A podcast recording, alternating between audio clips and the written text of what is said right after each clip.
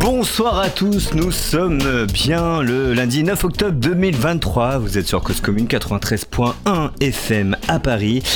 Et pour les autres, en dehors des frontières franciliennes sur causecommune.fm, toujours avec euh, Lucas ce soir. Bonsoir Lucas. Bonsoir, quel va bien, bah voilà, euh, et c'est pas pour rien, on va en parler juste après. Euh, L'actualité internationale nous absorbe euh, depuis quelques jours, voire quelques semaines. Le Maroc, le Niger, le Congo, l'Arménie, l'Afghanistan, l'Ukraine, la Russie et euh, depuis peu ben, l'Israël. On va évidemment l'évoquer en deuxième partie d'émission euh, et nous allons échanger sur euh, tout cela. Mais nous avions envie de nous échapper un peu, respirer un coup et se, se recentrer pardon, sur des choses plus légères. Il y a ceux dont on parle peu, qui sont derrière un instrument, derrière l'artiste, la vedette, mais sans eux, le tube ou le morceau que vous écoutez ne serait pas le même. Euh, alors, euh, quelques pistes. Si je vous parle de euh, Je danse le Mia d'Ayam, il en fait partie. De Stummy Bugsy, il était dans le coin aussi. De Zao, de Princesse Erika. De la BO de Taxi 4, euh, de Doc Gynico, de la Mafia Tressé, de Terry Moïse, de Frankie Vincent, d'MC Solar, de Saint Crew et bien d'autres. Parler de son histoire, tout simplement, de son parcours, de son travail, de ses rencontres, du métier de musicien. Euh, ce compositeur qui est parmi nous ce soir. On va aussi parler du monde de la musique, du monde du spectacle, des difficultés, des réussites. Il est là, c'est un musicien. Gilles Escriva est parmi nous ce soir et on est très fiers de l'accueillir parce qu'il a un petit peu bercé euh, notre adolescence, notre vie de jeunes adultes, euh, d'enfance peut-être. Et il est dans le coin et on le retrouve dans une poignée de secondes.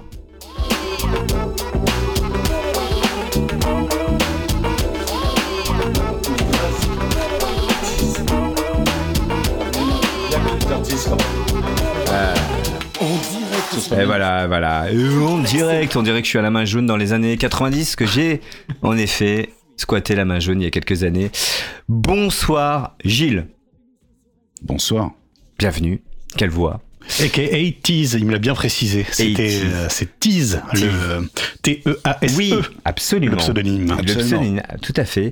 Euh, alors bienvenue ici euh, en cause commune. Merci. On, on s'est croisés il y a pas très longtemps et tu as accepté euh, gentiment euh, euh, mon invitation. Alors, on- alors ton CV fait 12 pages. Donc euh, en effet, ça m'aurait pris toute l'introduction. J'ai pas cité tous les artistes pour euh, tous ceux pour qui tu as travaillé. Euh, évidemment, euh, tu es guitariste et compositeur, Oui. c'est bien ça. Mhm. Musicien depuis des années maintenant. Quand on ouvre ton CV, ça commence en 1987 quand même. C'est ça.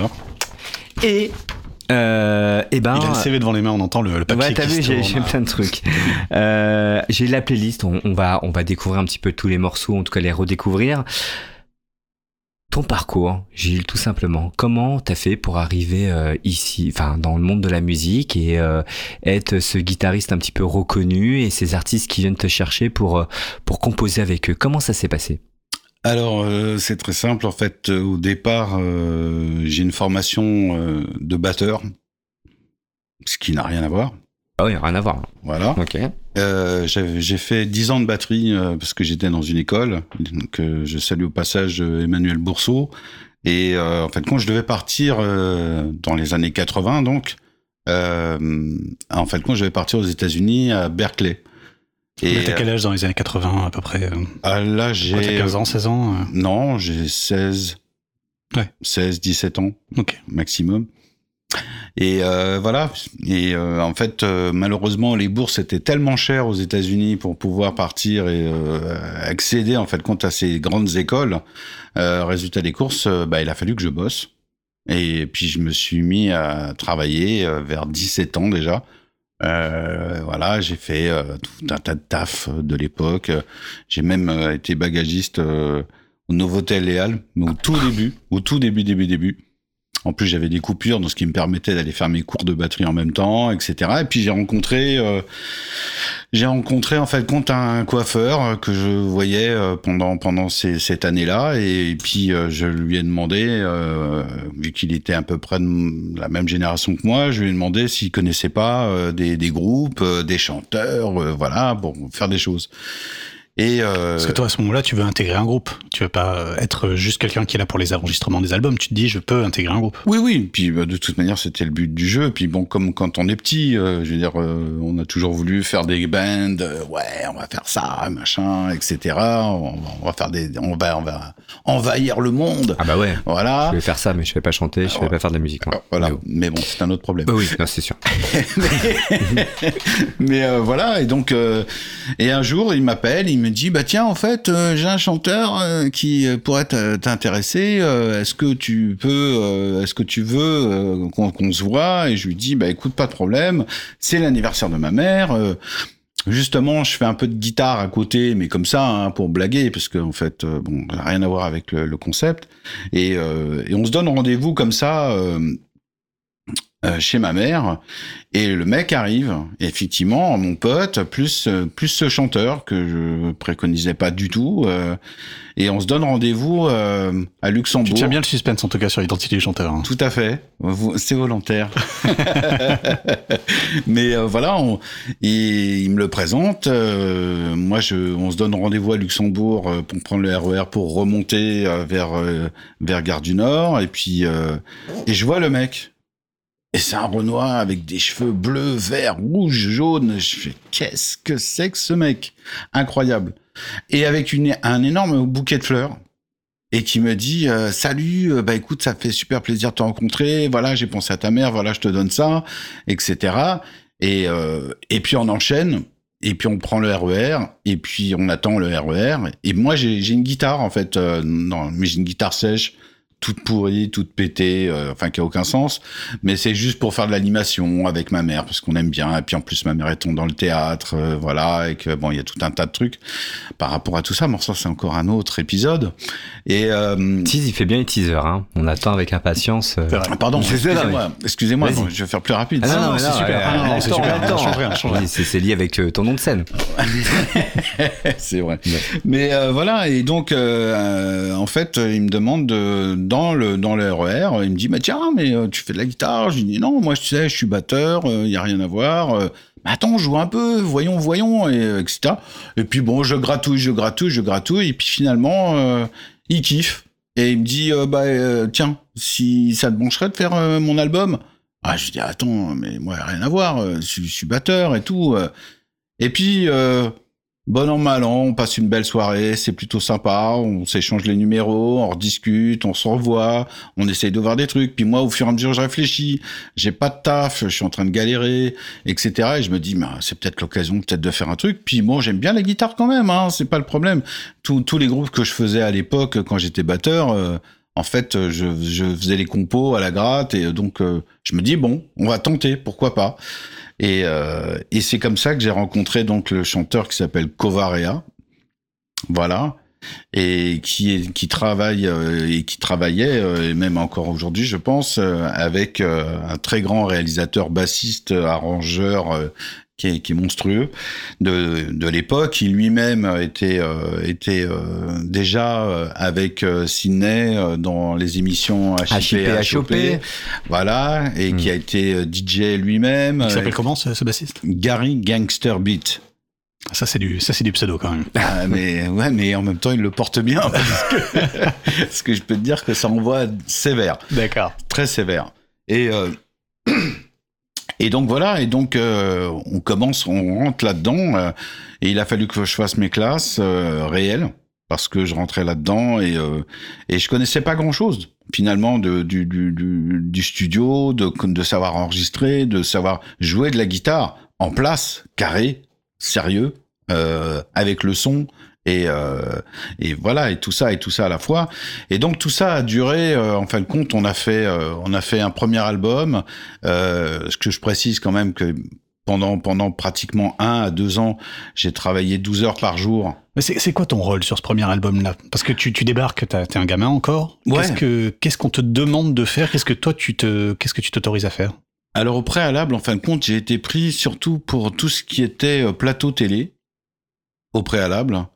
Euh, pour justement illustrer. Ah, pour accompagner, je veux dire. Ouais, voilà. Mais comme c'était euh, des périodes playback, euh, bon. Tu faisais semblant. Voilà. Ouais. On n'était pas, on n'était mmh. pas dans un truc de, de, de, voilà. Mais ce qui m'empêchait pas moi pour, pour autant euh, de, de, de, de, travailler réellement malgré tout. Mm. En plus, par l'intermédiaire de, de, de, Gary, euh, qui a été euh, impitoyable, mais à juste titre, parce que pour le coup, euh, il m'a vraiment influencé à 150% de tout, de tout le travail et de toute la, tout, tout l'aspect musical. Et, euh, et, au fur et à mesure, on a travaillé, travaillé, travaillé, travaillé, travaillé, travaillé et travaillé et travaillé. Et d'ailleurs, c'est ce que tu dis dans l'un des, des, articles que j'ai retrouvé euh, sur le net, que en fait, tu as tu travailles plus de 12 heures par jour oui. euh, la guitare, et c'est un peu le secret. C'est le travail, quoi. Bah, c'est-à-dire que quand c'est pas ton, enfin, pour moi, en tout cas, quand c'est pas ton instrument de, de prédilection au préalable, déjà, rentrer dans un style, savoir comment le mmh. jouer, connaître aussi la musique en elle-même.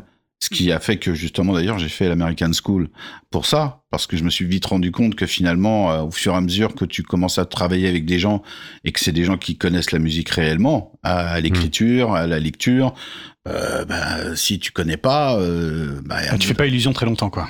C'est clair. Alors, on va écouter deux trois petits trucs quand même ouais. pour un peu te, te, te, voilà parler un petit peu de, de ta bio on peut dire ça comme ça. Mmh.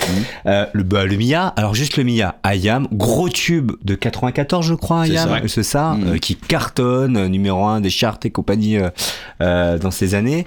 Euh, la rencontre en deux mots avec, ils viennent te chercher, comment ça se passe avec Ayam, alors, la rencontre? Alors justement, en fait compte, par l'intermédiaire de Gary, qui est réalisateur, compositeur et qui travaille avec toutes les majors de l'époque, en gros, euh, et surtout dans la rap en général, et puis pour d'autres trucs, hein, parce que bon, au-delà de ça, il fait pas que ça. Alors, en fin de compte, c'est toujours lui qu'on appelle. Et en fin de compte, moi, euh, sur le premier album, je fais une petite parenthèse, mais sur, la, sur l'album de, de Covaria, sachant que j'ai travaillé dessus, mais en fait, euh, j'ai surtout fait ma première composition, toute première, mmh. d'ailleurs, qui a été réalisée et arrangée par, par Gary. Euh, ce qui m'a permis en fait compte de rentrer vraiment de plein pied là-dedans, de vraiment euh, savoir quoi faire. Euh, par cet intermédiaire-là, en fait, compte Gary, euh, il était souvent sollicité partout, partout par, par toutes les majors en général, parce qu'il était déjà dans le showbiz, qu'il était déjà quand même connu mmh. d'une certaine manière. Donc, on l'appelle, j'ai besoin de ça, voilà, et à chaque fois, il me, me, il me mettait sur les plans, comme on dit. Ok. Voilà mais c'était toujours un challenge pour moi parce que évidemment. Euh, T'avais un syndrome de l'imposteur là-dessus? Mais jusqu'à aujourd'hui. de toute ouais, manière. T'es pas le seul, tu sais. non, mais bon, voilà, tout simplement. Euh, mais c'est grâce à ça en fait compte. Et euh, donc évidemment, je n'ai pas fait de rencontre euh, au préalable avec Ayam. Je, voilà, je les je les connaissais pas spécialement. Et, euh, et voilà. Et moi, j'ai surtout suivi entre guillemets mon mentor. Ok. Et donc, euh, voilà. Ayam, euh, ça part dans tous les sens, donc on va couper un truc. Ouais. Hop, voilà. Donc là, derrière, c'est toi là. C'est ça. Ok. Alors, sont derrière. Ouais. Donc pour, pour, expliquer, pour expliquer le truc, ben en fait, on est arrivé en studio. Euh, ils avaient déjà leurs idées euh, et on s'est on rencontrés comme ça. Moi, j'étais plutôt toujours un peu derrière, euh, à pas trop en parler, euh, puisque Gary avait largement plus l'habitude, étant professionnel lui déjà dès le départ. Euh, bah c'était surtout lui qui m'aidait à me, mettre à l'aise, à me dire ce que je devrais faire mieux ou pas, etc. Et j'ai toujours été dans ce sens-là avec lui. Euh, voilà. Mmh. Cette ligne mélodique là qu'on entend, euh, qui est assez iconique, on la reconnaît euh, très facilement pour peu qu'on a été élevé avec euh, Jean Sléminage. Je, je, que je, je vais pas oser les, les termes techniques, donc je vais te, je te laisserai cette, cette charge là. toi, tu avais cette idée en tête là. C'est quelque chose qui appartenait à ton univers musical ou c'est quelque chose vraiment qu'on t'a demandé et que tu savais faire parce que techniquement tu savais le faire? C'est un truc un Alors, peu funk, j'oserais dire un peu funk. Il y a les deux. Euh, comment ça bah les deux en fait euh, en, en fin de compte euh, bah, les, les intros cocottes euh, rythmiques etc euh, je le faisais déjà Euh, mais sauf souvent dans le rap en fait de compte on nous laissait nous exprimer et ils prenaient en fait de Hmm. compte euh, Ah, Le petit morceau qu'ils aimaient le gimmick c'est le gimmick qui, le- qui les, qui les intéressait Hmm. tout simplement Ah, bah, excuse-moi, mais donc c'était comme ça que ça se passait un enregistrement. Tu, tu faisais une sorte de, de- tu faisais une proposition et eux ils découpaient Voilà. le morceau qui les intéressait. ouais ouais, ouais. Ah, c'est incroyable. Et, et tu enregistrais euh, avec les artistes ou c'était à part? Comment ça se décomposait? Euh, Vous étiez ensemble en- dans le studio à euh, l'époque oui ouais. ouais ouais ouais À l'époque, c'était Ouais, ouais. la plupart du temps, là. euh, ouais, ouais, toujours, toujours présent. euh, et euh, voilà. Et donc, euh, mais ils étaient, euh, ils savaient pertinemment ce qu'ils voulaient, hein, enfin, de Mm. façon précise, hein, de toute manière. Bon, il y en a d'autres, beaucoup moins, mais euh, voilà. euh, On va pas citer parce que les artistes de rap sont leur talent ne tient pas à la maîtrise d'instruments de musique justement, et donc forcément pas forcément à la mélodique. Ouais, mais disons que bon, c'est quand même, euh, c'est quand même des gars qui écoutent vraiment la musique euh, chirurgicalement parlant, quoi. Donc ils arrivent à vraiment à déceler ce, qu'ils, ce qu'ils aiment, et surtout quand ils arrivent à restituer ce qu'ils veulent. euh, en général, quand ils le demandent, euh, c'est très précis. Alors euh, Gilles, teaser, c'est aussi ça. Donc Doc Gynéco, euh, l'album euh, Première Consultation, je crois qu'il cartonne. Voilà. C'est énorme. Ah c'est bah oui. ouais. Donc voilà, c'est aussi toi derrière là, hein, on Ouais. connaît. Avec Doc, avec Bruno, donc du 18e, hein, pas très loin. Exact. Voilà. Euh, bah alors on va continuer. Euh, réciproque. Alors peut-être t'as peut-être pas connu Lucas, t'étais un peu plus jeune. Pas beaucoup. Alors là, c'est c'est pas beaucoup de jeunes. Si débuté. si, j'en connais un petit peu. T'inquiète dis bien. Hop. Ouais. On va avancer. Voilà. Bon, en fait, il y a une liste de je sais pas combien de morceaux. Et donc, euh, teaser, Gilles était derrière tout ça. On peut parler de réciproque, on peut parler de. Kaise Kaise Kaise Case. Case, bien sûr. Euh, Bo, voilà. NTM aussi? Tout à fait. La Fouine. Oui. C'était lequel NTM Je me, je me souviens pas. euh. En fait, c'était sur, c'était sur euh, BOSS. Ouais. BOSS. Euh, et il y en a plein comme ça. Alors là, c'est le côté euh, rap, mais tu ne fais pas que ça. On va y revenir après. Euh, Méloman. Je sais pas si ça te parle, Lucas. Bien sûr. Bien sûr, bien sûr. Ouais. Ok. T'es derrière tout ça. Bah surtout que bon euh, avec Mélo, euh, ah, c'est une histoire et puis c'est une amitié qui perdure. D'ailleurs que je big up. Hein. Ah bah, tu peux la faire venir ici. On peut la Ouais, ouais, tout à Avec fait. plaisir. Bah surtout que bon, on, a, on est quand même l'un des, des, des premiers euh, premiers groupes euh, qui accompagnait euh, d'ailleurs au préalable avec euh, avec Gary euh, pour la promo du CD euh, Paris Groove Up où où justement Meloman était là, Madine, Madine Paris aussi, euh, dit bonjour à la dame aussi. Et en fait, euh, on, les, on les a accompagnés, euh, on les a accompagnés pour la promo du, du, du- de la compilation. Et par la suite, moi, je les ai accompagnés en live euh, à Bercy, en première partie de James Brown. Oh, Pas t'as mal. jou- Ah Pas mal. Pas mal. Première part. Mais- tu, tu l'as croisé, James? Ben oui, Tu l'as vu Tu as dit deux mots quand même j'ai tenté. Ah, c'était un peu compliqué. Il était peut-être pas tout seul. Et pour l'approcher, c'était. euh, Non, non, non, ouais. non, non, ben non, ben Ok. ben non. Tout à fait. Lucas, tu voulais dire un, un Ah non, non, c'est juste. Alors, c'est sûrement euh, la sélection qui fait ça, mais c'est vrai qu'on a quand même des sonorités assez, euh, assez lumineuses dans ce qu'on entend, des trucs un petit peu ensoleillés, des trucs euh, pas mal funk, pas mal. euh, euh, alors, je voulais savoir si c'était euh, juste les années qui ont fait ça ou si c'est quelque chose qui, qui, te, qui, qui te plaît particulièrement, toi. Ah ben moi de toute manière euh, j'ai appris euh, appris le funk euh, en l'écoutant et en étant dirigé par main de maître entre Kovaria et Gary Gangsterbeat qui sont aujourd'hui mes mentors absolus jusqu'à la fin de ma vie par rapport à ça puisque c'est quand même mes débuts et, euh, et, et qui ont été euh, qui ont été très très euh, très directionnels sur sur le sujet et donc j'ai beaucoup appris beaucoup beaucoup appris avec tout ça sans parler de la soul du R&B etc etc mais Faut que ça groove quand même. ah oui Ah oui. ah oui Oui, évidemment alors, Francky Vincent aussi. bien sûr Lequel tube de Francky Vincent, du coup? Fruit de la passion Euh, Voilà.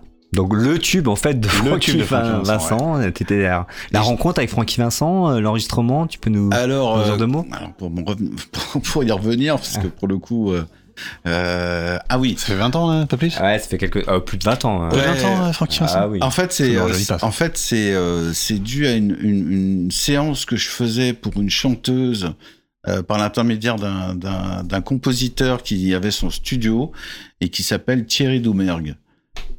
Et donc euh, et qui, euh, qui qui qui a fait énormément de choses aussi de son côté, qui est clavier, enfin qui est pianiste hein, pour dire. Et euh, et puis bon, on a on a on a bien fait, ça s'est bien passé, on a bien rigolé. Et puis un jour, il m'appelle, il me dit tiens, au fait, il y a un plan à faire, voilà, ce serait pour Francky Vincent. Je dis ouais, je sais pas, ouais, pourquoi pas, pourquoi pas. Euh, puis bah finalement, euh, j'ai rencontré le, le gars comme ça, hein. tout simplement. euh, je suis allé, c'était en banlieue, je sais plus, plus plus exactement précisément, mais euh, voilà. Et résultat, on a fait le truc. Et moi-même en toute nuit, Bah, transport. toujours efficace, C'est joué tout. euh, euh, c'est un- une autre atmosphère pour le coup là. C'est autre chose là. C'est, c'est- Bah, là, on est n'est dans le zouk. On est dans le zouk. Ouais. Ok. Là, c'est On a carré. soleil toujours en tout cas. Euh, j'av- J'avais une question qui a peut-être intéressé les gens qui nous, qui nous écoutent, en tout cas moi ça m'intéresse. Euh, On n'imagine pas très bien comment ça se fabrique, une musique, comment ça se, comment ça se crée collectivement ou pas collectivement d'ailleurs. Et on a tendance à toujours imaginer quand même le, le groupe formé qui va avoir tel musicien, tel musicien, tel musicien, et euh, qui va ensuite ensemble créer une musique et aller en studio pour la pour la- l'enregistrer. C'est pas comme ça que toi tu tu t'es retrouvé sur tous ces projets que tu nous racontes. Toi t'es arrivé assez tard dans le process, c'est ça que je comprends? Oui, c'est ça, Euh, comment ça se passe? En fait, ils arrivent, ils te disent voilà ce qu'on veut, ce que, que tu joues, ça? c'est ça. Euh, question idiote, mais pourquoi ils le jouent pas eux-mêmes? Bah parce que être guitariste, c'est un métier.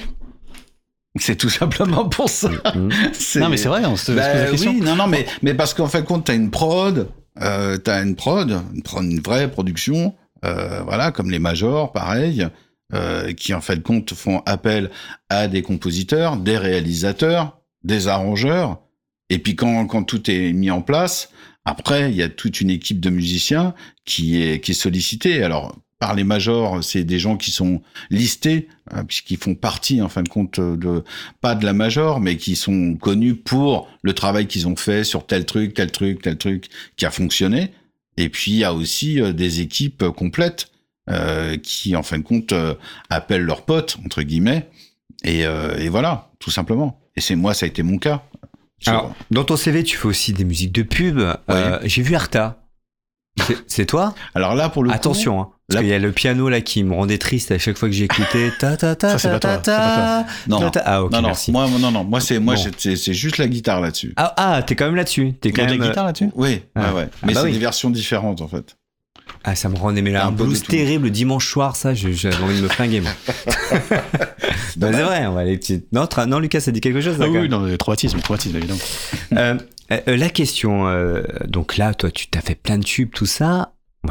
Est-ce que bah, ça rapporte tout simplement quand on est musicien Alors en effet, t'es pas, euh, t'es pas le- l'artiste en devant de la scène euh, qui joue tout ça. Mhm. Euh, encore aujourd'hui, tu touches des royalties quand ça passe en la- à la radio, tout ça. Il y a comment ça se passe au niveau des contrats? Ah, ben, à vrai dire, euh, beaucoup moins, puisque bon, c'est quand même des, ça a été des périodes où ça matchait pas mal, euh, mais là aujourd'hui, euh, bon, c'est un peu plus compliqué.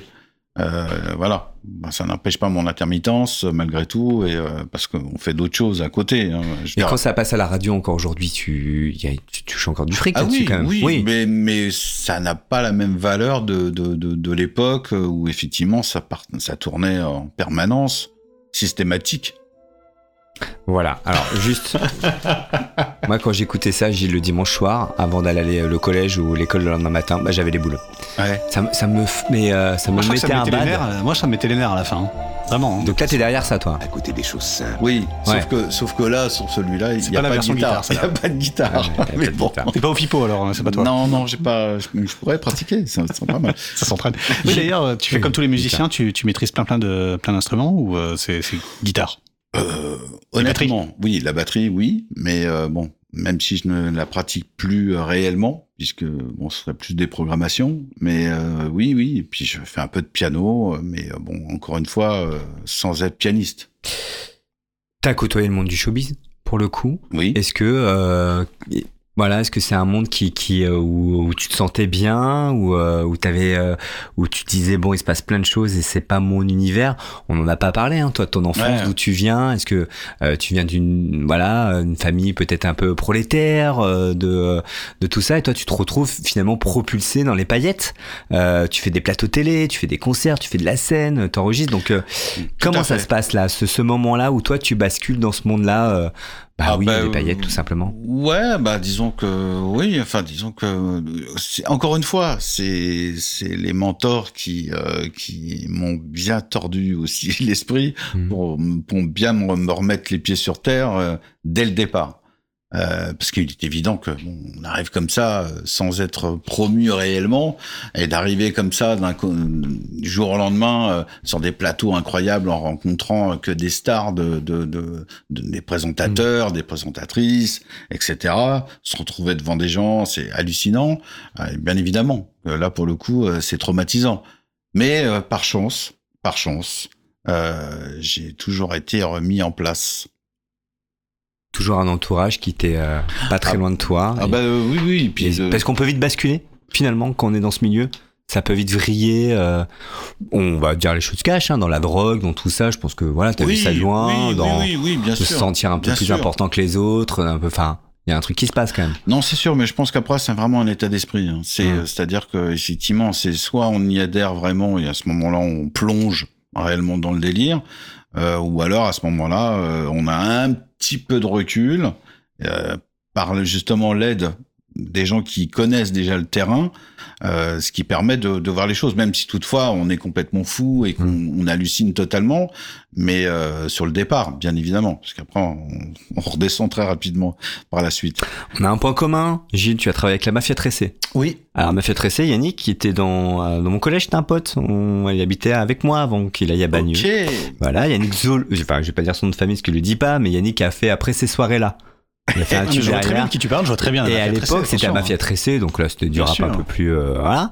Et euh, bon, la on Mike perdu, tout ça. très bien. Absolument. Et Yannick, euh, on était ensemble sur euh, les bancs du collège. Voilà, on allait au foot ensemble. Et puis après, il est parti dans une autre ville à Bagneux, exactement. Puis il a monté la mafia tressée. Eh oui. Voilà, il faut, il fait plus grand chose. Ils font, bah, mafia tressée rapide, hein, c'était Oui, pas une grande ouais. histoire. Non. Ils ont fait leur truc. L'école du micro fonctionne. d'art. C'est l'école du, l'école du, non, c'était quoi le titre de l'album déjà? Le, Euh, le nom. Tu l'as dit il y a un Euh, instant. euh, oui, le, la- à la recherche du euh, Ah, voilà. Mike perdu. C'est ça. Il pas confondre avec à la recherche du rap perdu, de, un morceau Ouais. des Sages et- Et ah puis- oui, c'est autre chose. Mais il y ça, avait, ça, je euh, il y avait aussi euh, l'envers du décor. Oui.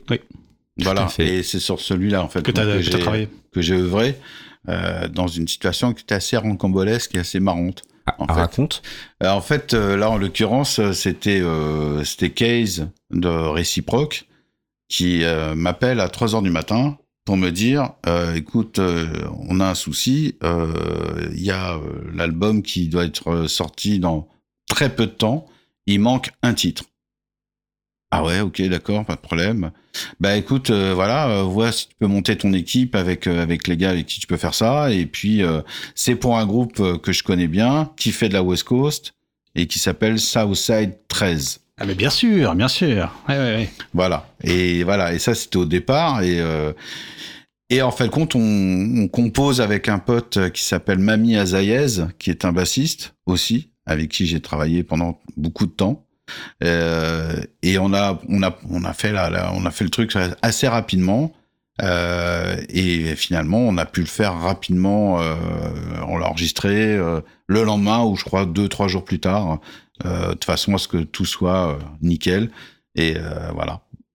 Il y a hum, Diams qui, euh, qui gravitait autour de cette bande-là aussi, si je dis pas de bêtises. Ouais, mais je les côtoyais pas spécialement en fait. Euh, C'est-à-dire que je te dis là, là encore une fois, c'est euh, c'est Case qui m'appelle pour ça, euh, tout simplement. Euh, c'est un truc d'état d'urgence, donc euh, je connais pas vraiment les mecs. euh, tu vois, je je, je m'adapte à la situation et on met le truc en place. Et finalement, ça se passe bien. Voilà. Mais je- leur parcours, les connaître vraiment, partager des trucs et que dalle. Une question, euh, Gilles. Est-ce que euh, souvent, euh, alors pour apprendre la musique, pour les jeunes d'aujourd'hui, on doit doit-on passer euh, obligatoirement par la case conservatoire euh, parce que euh, il y a un côté très académique, très scolaire, qui qui peut être un peu euh, repoussant. Toi, tu, ta formation à la base de batteur, pour le coup, comment tu as appris la musique Mm. euh, et tu as eu la chance de devenir finalement musicien professionnel, euh, beaucoup d'appelés euh, et peu sont élus. Euh, Qu'est-ce que tu pourrais euh, voilà dire sur alors je sais que tu l'as dit souvent le, le parcours le, le travail le travail bosser bosser bosser La chance aussi. hein. Mais la rencontre et la chance qu'on provoque et aussi la formation que tu as eue c'était quoi ta formation du coup euh, euh, t'es passé au conservatoire? Comment ça s'est passé? Bah, comme je l'ai dit tout à l'heure, en fait, euh, je, je suis allé à l'American School. oui mais payant du coup American School Tout à fait. donc faut faut sortir de l'oseille Ah bah oui, mais je travaillais déjà. ah Bah oui, puisqu'en fait, c'était. Je suis allé, je suis allé en 93 à l'American School. ça faisait déjà pratiquement six ans que j'étais dans le showbiz, que je travaillais, que je faisais des trucs. Donc j'avais déjà un peu d'argent pour gérer la situation. Par chance, j'ai été quand même aidé un petit peu euh, pour ça. Euh, mais je, mais, mais la question globale, c'est euh, tout dépend de ce qu'on veut faire avec la musique, en fait. C'est, on peut très bien faire de la musique pour son plaisir, réellement, être assidu et travailleur, euh, non pas pour absolument être dans un contexte professionnel, mais euh, euh, sinon euh, autrement, euh, bah, c'est des écoles, euh, il y en a, il y en a plein sur Paris euh, qui commencent. euh, et, euh, Mm. mais bon, il faut- il faut, se développer, il faut faire les choses euh, petit à petit, euh, sans problème. Après, les histoires de chance euh, éventuelles, euh, oui, bien ça sûr. joue quand même Oui, Mais, certes. mais tu pouvais la C'est les saisir. relations, c'est les relations Ouais. Et aussi. étais en capacité aussi de la saisir, cette chance. C'est-à-dire que tu avais les capacités techniques pour pouvoir saisir une chance qui t'était offerte Mais à je ce crois moment-là. qu'il faut être déterminé de toute manière. Dans n'importe quelle situation, dans, tout, dans, dans ce qu'on veut vraiment faire les, quand on veut vraiment faire les choses, il faut être vraiment déterminé, quoi qu'il arrive. Après, je parle d'une époque. Moi, je parle d'une époque. Maintenant, aujourd'hui, euh, tu vas sur Internet, bah, il y a des gars qui sont là, euh, là, tu joues comme ça, tu joues comme ça, tu joues comme ça. euh, euh, tu peux refaire la vidéo 150 fois. Euh, tu vas pas payer un mec à côté de toi qui en- vient te dire ah non pas cette note là plutôt celle-là non le doigt c'est pas là non c'est un autre concept c'est un autre concept et puis aujourd'hui même l'IA la façon de faire les choses euh, maintenant il y a vraiment plus réellement besoin d'être assidu à connaître une partition enfin tout dépend du choix en fait de, de la direction qu'on veut prendre en fait Tu dis dans un article, euh, le doute est toujours un moteur pour te dépasser. Encore aujourd'hui, avec tout ce que tu as fait, tu doutes encore? Ah, de fou Bien sûr. Bien évidemment. Non, mais parce que moi, pour moi, de toute manière, les mecs qui ont amené le truc, ils sont plus là. Donc, Ouais. quoi qu'il arrive, pour moi, euh, voilà. Moi, mon, grand rêve, c'était de, jouer avec Miles, avec, euh, avec euh, plein de gens dans ce genre-là. Et, voilà. Moi, quand j'étais, petit et que j'apprenais la batterie, c'était Billy Cobham, c'était Steve Gadd, c'était tous ces gens-là. Bon, Steve Gadd était encore là et, et Billy Cobham aussi, mais bon, je ne suis plus batteur. Mais bon, voilà. Euh, non, non, je pense que c'est, Encore aujourd'hui, tu doutes après euh, 30 ans de carrière, euh, même quand tu, euh, tu composes aujourd'hui, quand tu travailles, tu as toujours ce... Et tu dis finalement, ça te sert. Mais je te dis, Ouais. en plus par rapport, et là, c'est, là pour le coup, c'est un, aveu. Je serais tenté de dire, euh, tous les trucs sur lesquels j'ai bossé, à chaque fois que je suis sorti, j'étais pas convaincu. Même les gros tubes là qui Ah ont ouais, cartonné euh, pendant l'été dans les Pas années du 90 tout. là. Ah ouais. Pas du tout, pas du tout. À chaque fou, fois. Non, non, mais Mais Ah. c'est comme un comédien ou un acteur qui se regarde au cinéma, en fait, ne supporte pas de se voir jouer, il voit tous les défauts, il n'aime pas se Oui, regarder, et on est un puis- petit et peu... puis- Et puis c'est ça, euh, voilà, avoir la chance de. de... Après, on, on voit. On, on- moi, ce que je veux dire par là, c'est que si on accepte euh, ce qu'on fait, euh, ok, on est content, c'est bien, c'est bien. Euh, je trouve que pour le coup, euh, on reste euh, focalisé sur un, truc qui, pour moi, m'a- m'a- m'appartient pas. Moi, je, préfère me dire systématiquement, non, là ça allait pas, là ça va pas, il va falloir retravailler là, etc., etc., etc., etc. Et même si ça me fait plaisir hein, que les gens me, disent, Ah, putain, j'aimais bien aimer ce truc-là, ouais, là c'est beau et tout, etc. c'est eux qui le disent, c'est pas moi. Hmm.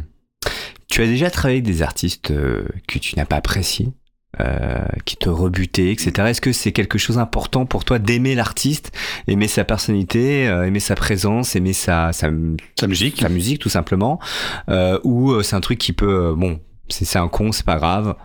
Euh, je vais faire son truc et alors, je repars. Alors c'est très marrant que tu me dis ça parce que c'est très C'est une bonne question.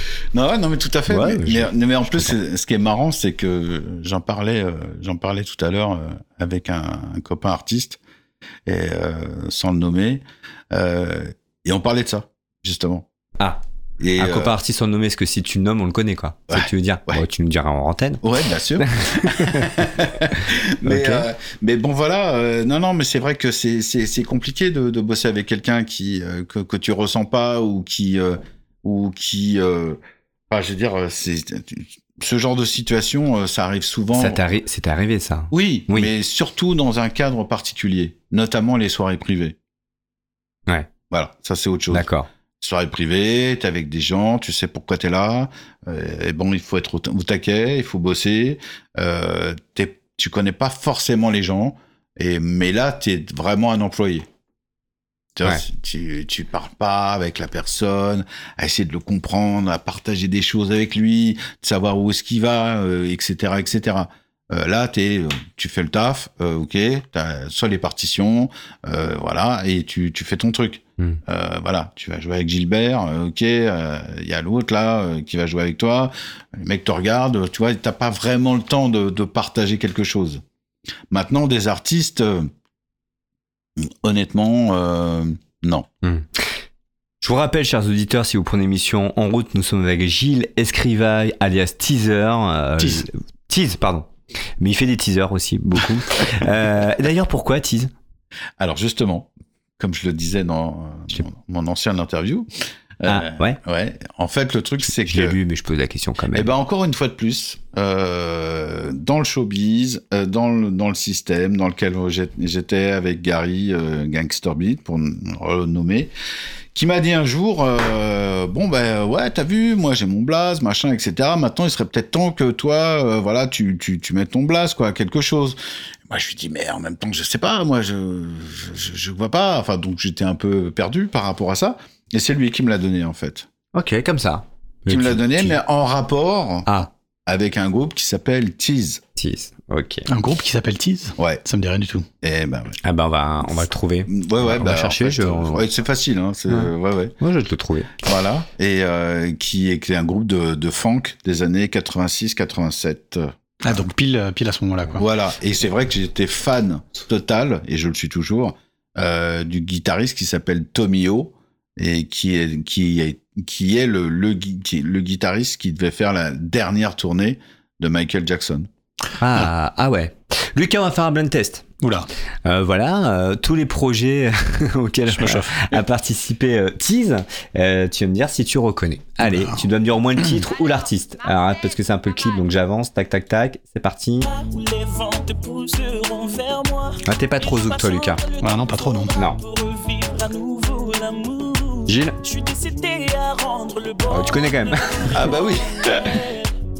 Bah, ils ont Non, pas je trouverai pas. Tissa Euro, ma dernière. Voilà. Un peu zouk, toujours un peu zouk. euh, T'as fait- t'as eu ta période zouk quand même. Ouais. Ça, on y va, on continue Lucas. Pour l'instant, tu as zéro. Bah, bah, ça va continuer, attention. Attends. C'est toujours très funk, hein, quand même. Ah oui. Là, c'est toi, là. Clac, clac, clac. Ah, important quand même. Ça, ça, ça a pas été un gros tube. Mais bon. Mais pourtant, il le connaît. Je connais le- l'artiste LS.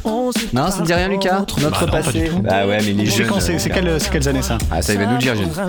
98. 98. ah, et Pourtant j'étais ado là, j'étais bien ado normalement. Aphrodisiaque. Aphrodisiaque. Bah oui, quand même. Ah ouais, Ah, voilà. Waouh. Ok, ok, ok, ok. Quelle ambiance un peu lover, euh, etc. Ouais, bien quoi, sûr. Tu vois De Smooth. Eh oui. Euh, Avec ah, le cas à la fin. Là, Vraiment, tu l'as, ça. C'est un live, donc attention, j'avance un peu. Le son peut-être pas très bon, ouais. Désolé pour le son. C'est la fouine, mais t'écoutais pas la fouine, toi, Lucas. Non, c'est vrai, j'ai pas trop écouté T'as la pas fin. écouté la... Il fait pas grand- plus grand chose, la fouine, d'ailleurs, maintenant.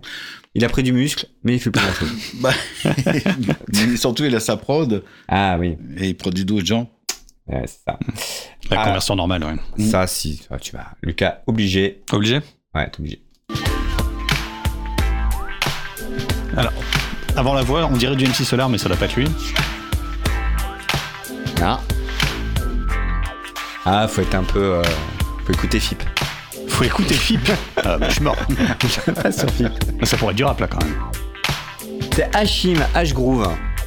Hachim, non, t'as pas mis la voix en fait. Ah, j'ai ah, j'ai mis que l'instru là Eh oui. Eh, c'est pour ça, mais je voulais faire des pièges. Oh, bah, j'aurais pas trouvé non plus. Gizmo, c'est dit quelque chose, là, je te dis le titre. Ville, alors vite fuyons pour des qui se tombent. Je vois des petits qui Alors, Gizmo, qui, qui a grandi pas très loin d'ici, d'ailleurs. Je m'y attendais, ils avaient des liasses en tête. C'est bizarre en fait, c'est moi Ouais, qui me Gizmo, c'est. Il fait plus grand chose d'ailleurs, Gizmo. Bah écoute, a priori, euh, depuis, je n'ai pas de nouvelles. T'as pas trop de nouvelles, d'accord. Tu as fréquenté, toi, le milieu rap, le milieu hip-hop. Qu'est-ce que tu penses de ce milieu-là? Euh, Comment c'était? C'était. Euh, parce qu'on peut avoir une image, euh, voilà, des mecs de quartier un peu difficile, un peu, voilà. Mhm. et, euh, toi, c'est une bonne expérience pour toi? Est-ce que euh, Ouais, ouais, dans ouais. le travail, dans, dans l'écoute, dans tout ça? Bah, ça m'a surtout permis de m'ouvrir complètement à, à cette, euh, à cette situation euh, et surtout euh, après le hip-hop, euh, bon, c'est pas que le hip-hop français, donc euh, voilà. Après les gens, euh, bah moi j'ai traîné euh, comme les autres, euh, effectivement en banlieue, euh, voir justement tous ces gens. Euh, Mhm. qui, qui sont pas forcément différents d'ailleurs pour le coup, euh, comme on les on les stigmatise beaucoup. Euh, donc euh, non non au contraire. euh, non, non, puis c'est des gens qui ont des qui ont des valeurs, euh, mais je dirais que bon voilà, euh, encore une fois de plus, je parle d'une certaine époque. Euh, en parlant d'époque, justement, euh, on a pas mal parlé des années 90, moi ça me fait remonter effectivement à mon adolescence, et c'est assez cool. Euh, J'ai le souvenir aussi de ma fin d'adolescence, début d'adulte, moi aussi j'avais tenté de faire un groupe avec les copains, c'était effroyable. Euh, mais euh, les Boys moi je voulais être euh, Toi, tu voulais être dans Kid in the Block, quoi, tu vois. Ah J'étais ouais. à fond. Ah non, on était dans le rock, nous. Ah ouais, d'accord. Ah. Et ouais. et c'était un, ce qui m'a, moi, ce qui me marquait à l'époque, moi, je m'int- je m'intéressais déjà au rap à ce moment-là, au fin fond de la campagne. Personne d'autre s'intéresse au rap, on va dire. Mhm. Et, euh, et notamment les, les potes zikos, les guitaristes, les, euh, les batteurs, les machins, ça les intéresse pas du tout. Pour eux, c'est pas de la musique à ce moment-là. Et pour cause Et pour cause. Bah oui, parce qu'en fait, euh, c'était utilisé comme des samples.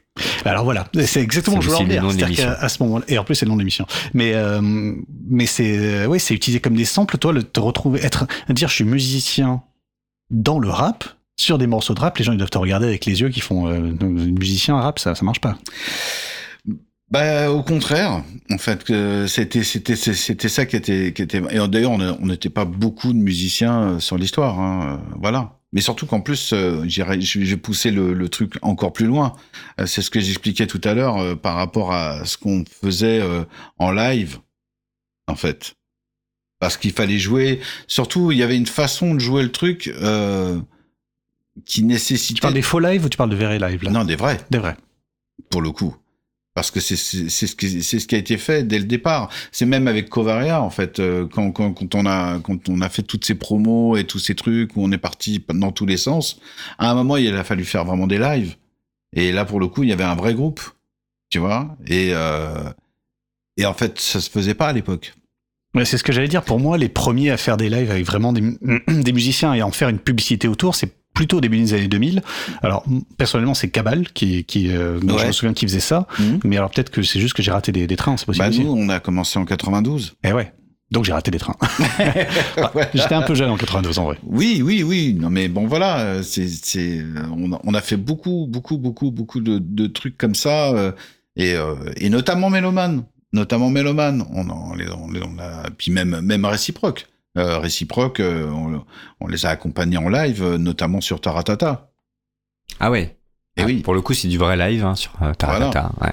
Ah, Surtout qu'en plus, il y a eu des polémiques hein, entre les gens qui voulaient venir euh, à une certaine époque euh, juste avec un DJ et qu'on disait ah bah non, euh, c'est pas possible. Ah, parce qu'ils voulaient des vrais musiciens, blablabla. Et notamment Ah. le fameux rappeur que qu'on a connu qui s'appelle Fab. Fab, il voulait venir avec son DJ et euh, on lui a refusé, c'est ça? Eh oui, Ah, je Mm. me souviens pas de cette histoire. eh oui. Fallait que ça joue vraiment, quoi. Ouais, ouais. Avec les Il a été, euh, ça a été- pour, pour nous, en tout cas, dans, dans le milieu, on trouvait ça quand même franchement abusé que qu'il puisse pas faire son art, en fait. Et qu'on considère le DJ comme pas un musicien. Accessoirement. C'est quand même très drôle, finalement, aujourd'hui, ce qu'il Ouais. en est. C'est le paradoxe incroyable. Mais bon, voilà. Et justement, on, on a, on a vraiment joué tout ça. euh, et voilà, on faisait venir. euh, Puis bon, là, j'essaie de remémorer euh, pas mal de choses, mais euh, mais mais, mais c'est ça quoi. On l'a fait, on l'a fait, et on est très content de tout Et ça. lorsque tu accompagnais des gens sur scène, c'était à la guitare, c'était pas à la batterie. Non, que guitare. Tu, tu as aussi bossé pour Colonel Riel? Tout à fait. Voilà. Bien Alors, sûr. tu sais que les jeunes d'aujourd'hui chantent encore. Alors, c'est pas toi peut-être. Aurélie n'a que 16 ans, elle attend un enfant, etc. Non. C'était l'un de ses titres. Euh, il fait plus grand chose, Colin Riel, mais euh, dans les années 2000, c'était un petit peu, euh, voilà, il était un petit peu en avant, en avant quoi. Ah Euh, bah, surtout que oui oui, il a quand même vraiment cartonné. Et il a vraiment cartonné pour le coup. devant euh, devant Johnny Hallyday, devant euh, euh, Goldman, euh, il a et puis il a vendu euh, Vénère. Ah, Il a vendu Vénère. il- Rien. on, a- et le truc, moi, c'est que j'ai joué sur euh, sur son album euh, sur un titre notamment euh, qui s'appelle Comme les autres. Euh, où là j'ai fait tout en fait. Euh, Hmm. J'ai fait vraiment guitare saturée, euh, rythmique, machin, etc., etc. Et surtout, je l'ai accompagné pendant pratiquement deux ans euh, en tournée. Euh, on faisait tous les zéniths de France. Voilà. Pas mal Ok. comme souvenir. ouais. ouais, c'est pas mal. Ouais, c'était cool. T'as connu quelques tournées comme ça? Oui, bah j'ai euh, j'ai j'ai rem- j'ai remplacé au pied levé euh, un ami sur euh, une chanteuse qui s'appelait euh, qui s'appelle pardon euh, Inamoja. Voilà. Euh, bah, j'ai remplacé euh, j'ai remplacé aussi dans la fouine euh, un, pote guitariste pareil. C'est marrant parce que depuis le début de l'émission, on te parle comme d'un technicien finalement de la guitare. C'est comme ça qu'on te qu'on parle de ta carrière, mais t'as aussi composé. On le Ouais. on l'oublie. Et alors j'avoue que moi la seule composition que j'ai en tête, euh, parce que c'était impressionnant, on en a parlé juste avant le début de l'émission. euh, c'est quoi ce truc Gormiti là Qu'est-ce que qu'est-ce qui s'est passé? Euh, Tu as fait le générique d'un dessin animé, c'est ça? Alors pour raconter la petite histoire et pour faire plus rapide que tout à l'heure, Bon, bah, je t'en prie. Non, mais on a le temps. Euh, en fait, euh, avec Gary, on est appelé euh, par un ami en commun et qui est ingénieur du son et qui qu'on appelle Monsieur Disque d'Or parce que c'est un mec qui a fait toute la vérité française depuis les années 80 jusqu'à jusqu'à maintenant. Et qui nous appelle pour en fait compte venir faire un faire un truc sur euh, D'ailleurs, tu- je pense que sur la liste, tu, tu l'as sur la playlist. c'est ça en tout cas là. Oui, ça, Ouais. c'est, ça, c'est le, ça, c'est le dessin animé. Ouais. Mais, euh, mais euh, mon histoire, mon historique, en fait, compte. Elle commence avant. Voilà, elle commence avant parce qu'en fait, compte, euh, on est appelé pour euh, par la prod euh, Scorpio Musique. Voilà, très gros. Ok. Euh, Scorpio, euh, très gros, très gros. Bah, c'est eux qui ont, qui ont, qui ont produit quand même euh, euh, Village People, Ouais, effectivement. Ah ouais. entre autres. Donc voilà. Enfin, bon. Bref, Bah, c'est gros. voilà. Oui, c'est pas parce que je connais pas que c'est pas gros. Hein. Euh, Enfin, que ce soit très clair, moi, c'est, on est dans mon domaine d'incompétence là. hein. D'accord. Euh, voilà. Et donc, euh, et donc, Volodia nous appelle euh, avec Gary euh, pour euh, pour être sur un projet euh, de de, de titre pour un truc qui s'appelle Baby Hip Hop. Et euh, et en fait, c'est euh, c'est pour faire un album en faisant des reprises. Pour faire des reprises. Et là, on, reprend ce truc-là Ah, avec, des gosses qui, qui vont reprendre le, le rap. Ah ok. Et là t'es là-dessus toi. Donc ça c'est une reprise. Tu, re- tu recustomises le Ah oui, truc. c'est pas rapport direct du tout d'ailleurs. C'est, euh, Ah, C'est, euh, les BB Pop. ouais, mais c'est, c'est les Mais à la base c'est euh, qui Alors, Ah. je, je suis bloqué là. Alors. ah, Euh, Bah C'est quand même. And Fire non, je suis perdu. Là, mais je suis perdu. Je, je suis paumé, hein, je vous le dis. hein. Ah, on, ah, on peut jouer au blind test avec Lucas, on va gagner des points. Regarde. bah en fait, à la base, c'est Sugar Hill Gang. ouais. Je me déteste. Voilà. et, euh, et à la base, c'est chic. Ah ouais. Good time. Mais c'est pas grave. Et donc, ils nous demandent de, de jouer ce truc-là, euh, voilà, de, de reconstituer en fait compte le truc. Et donc, euh, Gary fait les basses. Euh, vraie basse, hein, live. Euh, et donc, moi, les guitares. Et là, en fin de compte, il y a toute une prod derrière qui, met le truc en place. On a repris plein de trucs différents, tu vois. Après, je, je les ai pas vraiment en tête, je m'excuse, mais, mais ça reviendra. Et ça, c'est sorti en 2007. Et euh, les producteurs et les arrangeurs de ce truc-là, on, copine, ça, ça se passe bien, on, on kiffe. Euh, L'album sort, ça fonctionne pas mal. Et puis, euh, deux ans plus tard, euh, vers euh, un an plus tard même, euh, l'un des producteurs m'appelle et, me dit écoute, on a un plan, on a un appel d'offres, voilà, pour, pour pour faire en de compte l'illustration sonore complète d'un nouveau dessin animé qui va être mondial. Et il me dit, ce qui serait bien, c'est que tu constitues une équipe pour pouvoir présenter, pour pouvoir présenter le truc. Et euh, donc c'était un challenge, parce qu'évidemment, euh, nous, on ne faisait pas ça tous les jours non plus. Et donc là pour le coup, j'intègre dedans euh, un pote clavier qui s'appelle José Perea, qui est très très très très très bon, vraiment, et qui est capable de faire des, des- musiques classiques, enfin qui va très très loin. Et puis par ailleurs, et puis toujours Gary, Gary Gangster Beat toujours avec moi. ah, enfin, on s'échange quoi, tout simplement. Et on tente en fait compte de de, de, de faire cet appel cet appel d'offres avec eux et euh, tenter de, de faire en sorte que ça fonctionne. Ce qui était pas franchement évident vu qu'il y avait quand même cinq sociétés euh, de l'autre côté qui faisaient déjà ça depuis très longtemps. Oui, c'est toi ton expérience, elle est, euh, Ah oui. elle est euh, aura des paquettes à ce moment-là, là-dessus. Oui, enfin, disons que comme j'étais déjà dans la pub, j'avais quand même ce, ce concept aussi de visualiser les images, de savoir comment placer. Bon, c'était pas tout à fait pareil, on est bien d'accord, mais euh, voilà, il fallait tenter quand même de le faire. Donc on a bossé pendant quatre mois. Et puis euh, finalement, on a remporté le, plan. Malheureusement, euh, à une semaine du contrat, en fait, bah il y a un mec qui fait ça, qui faisait ça depuis des années, et des années, mais qui faisait ça aux États-Unis, qui est revenu à Paris, qui connaissait le directeur euh, général, euh, qui s'appelait euh, le- le- la société qui s'appelait Média, Média, Marathon Média, pardon. Euh, et comme il se connaissait très bien, euh, en fin de compte, euh, il nous a raflé le plan, quoi. Mais on a, on nous a gardé quand même le générique, ce qui est quand même relativement Ce qui est pas acceptable. mal, parce que c'est à chaque fois au moins. T'es Oui, sûr c'est que... ça. Et surtout qu'en plus, il y a des pubs euh, Ouais. partout et dans le monde entier, vu que ça a été vendu dans 27 pays. C'est quoi ton quotidien aujourd'hui, Gilles? Tu composes encore? Tu bosses pour des artistes? Tu Oui. fais de la scène euh, Ou t'es plutôt en studio? C'est c'est quoi aujourd'hui là? Bah, c'est toujours la même histoire, en fait. C'est là ce que tu viens d'énumérer, c'est ça. exactement ça. Studio, Voilà. album, Voilà. scène. Voilà. Encore, plateau télé encore euh, certainement Non, Un peu moins. D'accord. Ouais, ouais. Ok. Et t'es encore appelé là aujourd'hui? Tu euh, arrives à avoir du boulot? On... Bah, je suis sur des projets euh, qui, euh, qui sont plus en rapport avec moi, en fait, maintenant.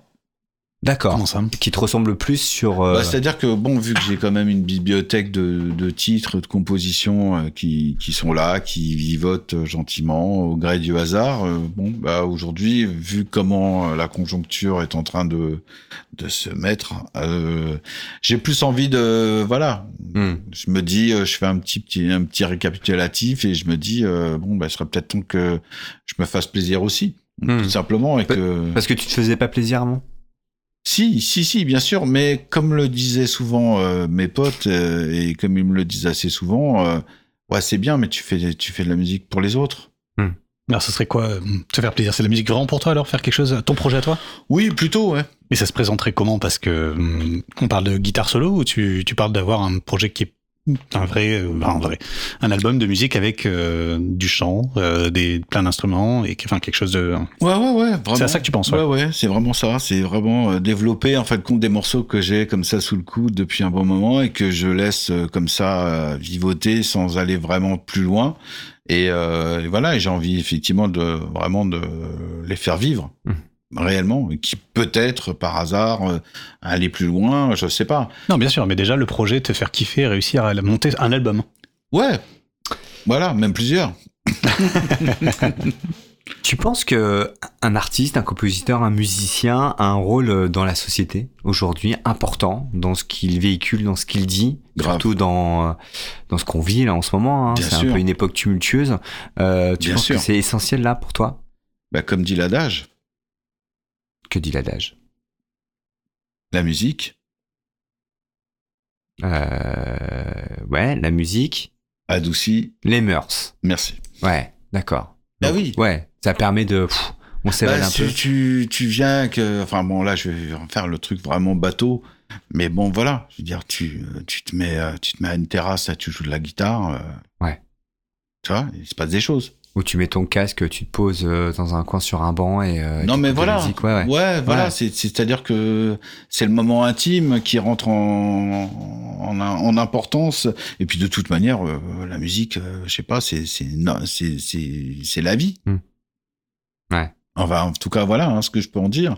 Mais oui, oui, bien sûr qu'on a un rôle hein, important, très important.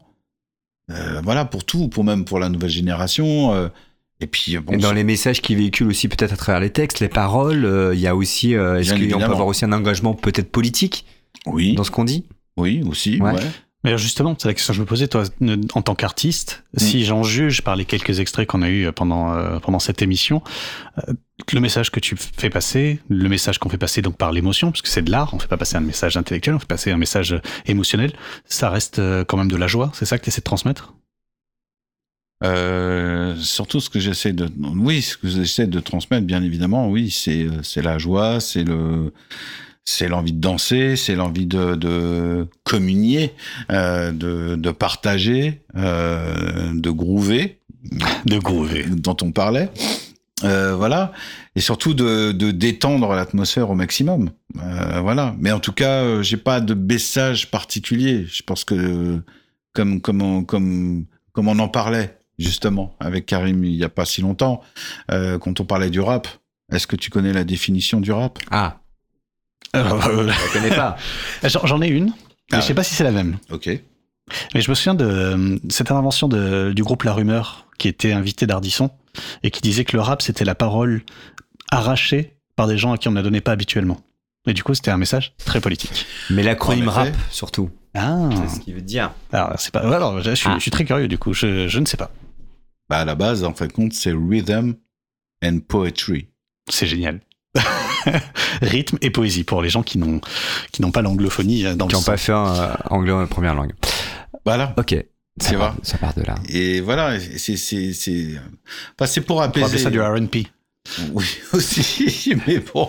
Mais je pense que la musique, euh, voilà, adoucit les mœurs, c'est- vraiment le but du jeu, en fait. Et ça peut être aussi euh, des, des, des morceaux engagés. Euh, t'as, t'as bossé toi avec NTM, euh, voilà. D'autres, nous, on a réussi ici euh, des membres de la mafia Quinfri. euh, ils avaient un vrai propos euh, un- une- dans, dans, dans la société. Euh, ça aussi, ça, ça fait partie d'une démarche artistique de, de, de dénoncer des choses à travers la musique, Le partage, le partage. complètement.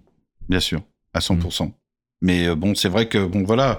Après, je ne suis pas, euh, je dirais que, euh, je suis, je- enfin, je veux dire, je suis dans une session euh, de studio. euh, Ouais. Euh, je, voilà, je, je, je ne vis pas une situation avec les gens. Euh, C'est-à-dire que j'apprécie, puisqu'on disait ça tout à l'heure, mais j'apprécie les gens. Euh, après, j'apprends à les connaître, euh, tu vois, et finalement, on, enlève le masque et on discute vraiment des choses, euh, on se parle. Après, il y a des gens qui sont plus ou moins intelligents, ça dépend. Euh, voilà. Après, on n'a pas toujours le même état d'esprit. Euh, après, il y a des trucs qui sont abusés, il y en a d'autres qui sont plutôt sympas, mais en même temps, euh, bon, voilà. Et, en même temps, il faut être guitariste sur un Ouais, parce truc. que vous êtes, c'est quand même un- une relation contractuelle, c'est quand même une relation de travail. Ah oui, bien sûr. Bien évidemment. Même si c'est à la cool, même si ça fume, même si dans, voilà, ou ça picole, ou je ne sais Mm. pas, peu importe.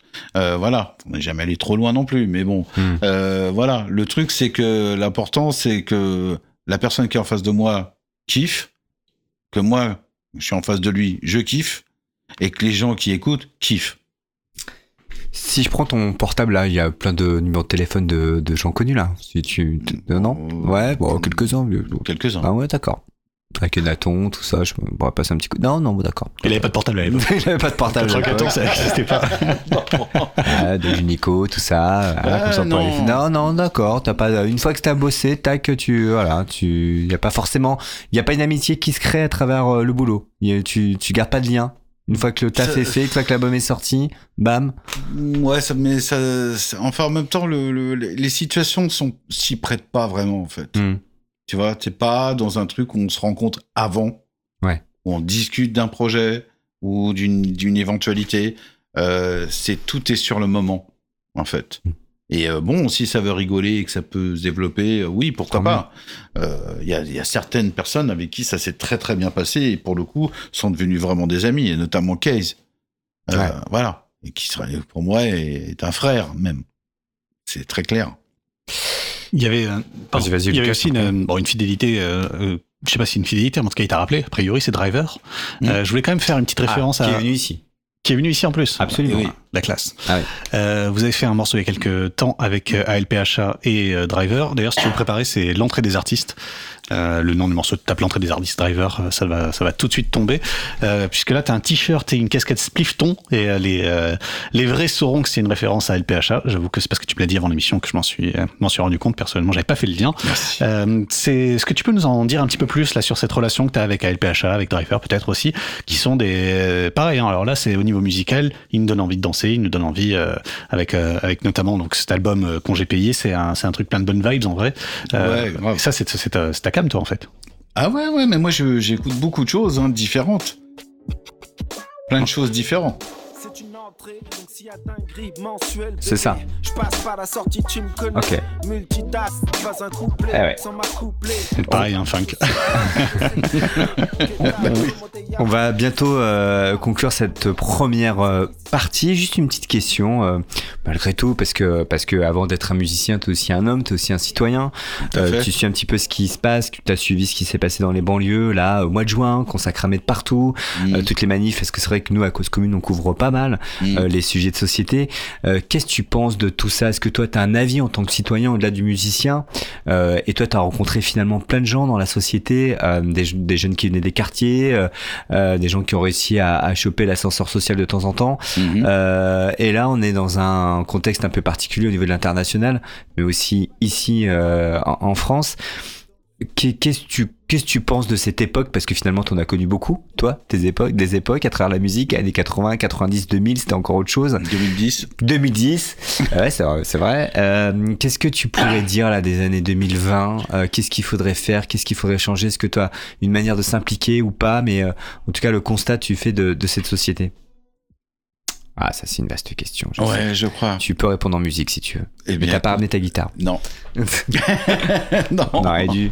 Oui, non, mais bon, j'y ai pensé moi-même. hein, Ah ouais, j'aurais dû te le dire là. Quand tu m'as écrit cet après-midi, bon. là, j'aurais dû prendre ta gratte. Mais bon. Mais ouais, ouais, j'y ai pensé. Mais euh, bon, que dire de, de, de, de- du bordel dans lequel on est?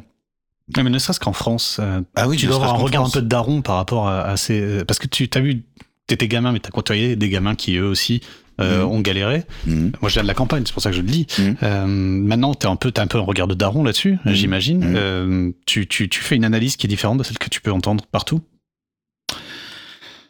Bah, disons que se placer euh, pour pouvoir en parler, euh, je pense que c'est euh, c'est compliqué. Parce que parce que si, si il faut il faut vraiment avoir la base des problèmes. Et là en l'occurrence ce que je constate c'est que bon on est très très très manipulé depuis très longtemps déjà. Donc euh, c'est compliqué. Euh, après l'éducation des gens euh, ça c'est leur problème.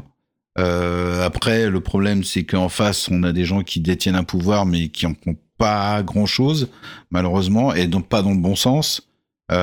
Et en plus, on est, on est sous la houlette américaine depuis euh, 75 ans. Donc voilà, il y a, y a tout ce bordel en permanence qui est là. Et je pense que surtout, il y a une baisse intellectuelle réelle aussi. Ouais, parce que c'est deux choses. Il y a le, ce qui n'a pas changé et ce qui a changé. Ah mais moi je suis un vieux et, et, et quand je quand je dis ça, euh, j'en suis fier parce que je me dis ouais à mon époque c'était mieux.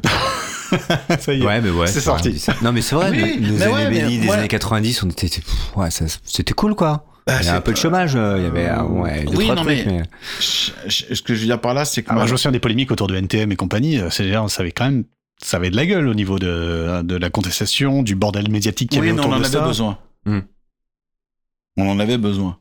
Euh, là, on est, dans- on est en permanence dans une cont- contestation permanente, due au fait que pour le coup, maintenant, il y a Internet, et donc on, on déverse en permanence tout un tas de trucs, et, euh, et c'est vrai que c'est Ça a changé la c'est- donne, c'est démoralisant. Hmm. Parce que c'est pas que des gens super intelligents qui nous balancent des infos. Euh, Il voilà. n'y a pas une présélection en fait. Voilà, du tout. Au contraire, non, c'est free. c'est c'est free. Donc, il n'y a pas de problème. Euh, même les, les, les, les, les débiles, les gens qui ont rien compris à la vie, euh, encore, euh, qui suis-je pour juger? Mais euh, bon, euh, voilà. Non, mais bon, réellement, je veux dire, euh, sans les nommer, c'est sûr que Non, dans, le, dans, la, dans la masse, il y a- non, il mais pour forcément- moi, c'est- des domaines qui, euh, qui m'intéressent peu, finalement. Parce que euh, c'est de la polémique pour de la polémique en fait. Mm. Euh, avoir un avis sur un avis, euh, oui, d'accord, ok. Mais bon, euh, finalement, euh, moi, je, bah, je vais peut-être jouer le hippie en disant ça, mais moi, je suis peace and love, quoi. Et que je trouve c'est facile à dire, mais en même temps, c'est une, c'est une discipline. Peace and love, rythme et poésie. Voilà. Merci, Gilles Escriva, alias Tease. Tu n'es pas très loin d'ici. Est-ce qu'on peut t'inviter avec une guitare un de ces soirs et se faire un petit set ici? Ça peut être sympa. Bah écoute, c'est, je sais pas, tout dépend de ton budget. Ah, point, bah, voilà. On n'a pas trop de, de fric euh, ici à, à Ah Cause Commune, mais bon, euh, écoute, Sortez un euh, album à vendre on alors. pourrait te payer un, un merguez. Après tout ce que t'as dit sur moi, quand même. Mais voilà, ça serait avec plaisir. Alors, on a l'habitude de, de, de, de, de passer une musique euh, de nos invités que tu peux choisir De ton choix, ouais. de ton choix. Donc, euh, Ce que tu veux parmi toutes les musiques du monde entier. Voilà, un truc vraiment que tu aimes, pas forcément tes compos pour le coup. Ah oui, d'accord. Voilà. Euh, ok. et, et on finit l'émission là-dessus avec toi. Alors, je vais, je vais te dire. Vas-y. Comme ça, on va changer, on va changer la donne. Comme ça, on va le passer. Ah, il est en train de, en train de réfléchir, Ouais, en il train de- regarde, d'explorer non, ses il a un archives, gros son, son- Non, mais pour te donner, pour te donner le sa truc, petite euh, playlist à lui. euh. Après, on euh, peut passer une de tes compos hein, si tu veux, mais euh, euh, c'est possible aussi. oui, c'est Pas de problème. D'ailleurs, sur les albums, on trouve ton nom derrière euh, Tease, enfin sur tous les albums qu'on a évoqués tout à l'heure. tout est crédité Ok, donc on te à voit. 100%. Ok. Ah, oui, d'ailleurs, tiens, pendant que tu cherches, j'en profite pour, euh, pour préciser ça. Mhm. Si vous allez sur, euh, sur YouTube et que vous tapez euh, Gilles Escriva, en l'occurrence pas Tease, parce que Tease, Ouais. c'est pas très. Bon, disons que c'est pas, pas facile de trouver quelque chose avec ce mot-clé. Oui. Eh bien, vous avez accès à une playlist incroyable de 220, euh, 218 chansons sur lesquelles t'as bossé. Ouais, je suis Donc ça bout peut donner une, euh, ça peut donner une petite idée de l'étendue de ton travail qui est quand même assez, euh, assez extraordinaire. Euh, donc voilà. Bah, Donc je, vous invite en fait tout simplement si vous voulez encore, euh, si, si vous voulez sa- savoir pourquoi on a été aussi dithyrambique depuis le début de cette- émission avec euh, avec toi Tiz, bah en fait il suffit d'aller sur YouTube et de taper euh, ton ton prénom Gilles G I L hein, euh, et c'est et Escriva comme ça se prononce. Merci. MC Solar aussi. euh, je suis en train de voir que tu t'as bossé avec MC Solar. Alors, euh, donc tease. Alors. Ah bah oui bien sûr évidemment. Tease. Mais quelle Ah bah oui, on en parlait. Ça sonne comme une évidence tout à coup. Eh bah ouais. D'où d'où euh, ton pseudo. Du coup. The Tease. Note. Alors le titre The Note. Oui. Ok. Alors hop hop. Petite euh, manipulation du clavier. Je l'ai et on va finir là-dessus. Mais encore merci. Gilles, en tout cas, tu reviens quand tu veux ici. Merci à vous. Pour la petite histoire, quand même, l'anecdote, les coulisses, euh, Gilles est passé euh, vendredi soir, euh, voilà, dans les studios, il y avait un rappeur, puis on a échangé comme ça, je lui ai dit, ah, ça serait bien que tu viennes à l'émission, euh, et puis euh, plein de pudeur, plein de réserves, et moi, je savais qu'il était Gilles Escriva, on avait un peu parlé, je m'étais un petit peu renseigné, et, euh, et qui voulait pas du tout se mettre en avant, en disant, non, mais j'ai pas grand chose à dire, je lui dis, mais attends, euh, en fait, tu es un peu la bible euh, de, de pas mal de, de musique des années euh, 80, 90, 2000.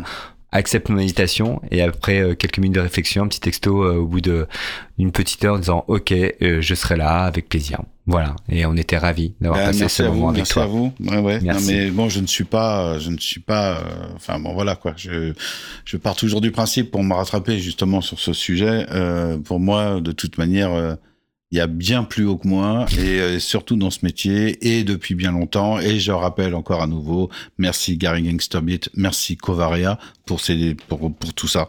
Voilà. Donc quoi la vie c'est des rencontres et qu'il faut savoir choper les opportunités là, et tu les as chopées. Merci à toi en tout cas et on finit avec Tease The Note.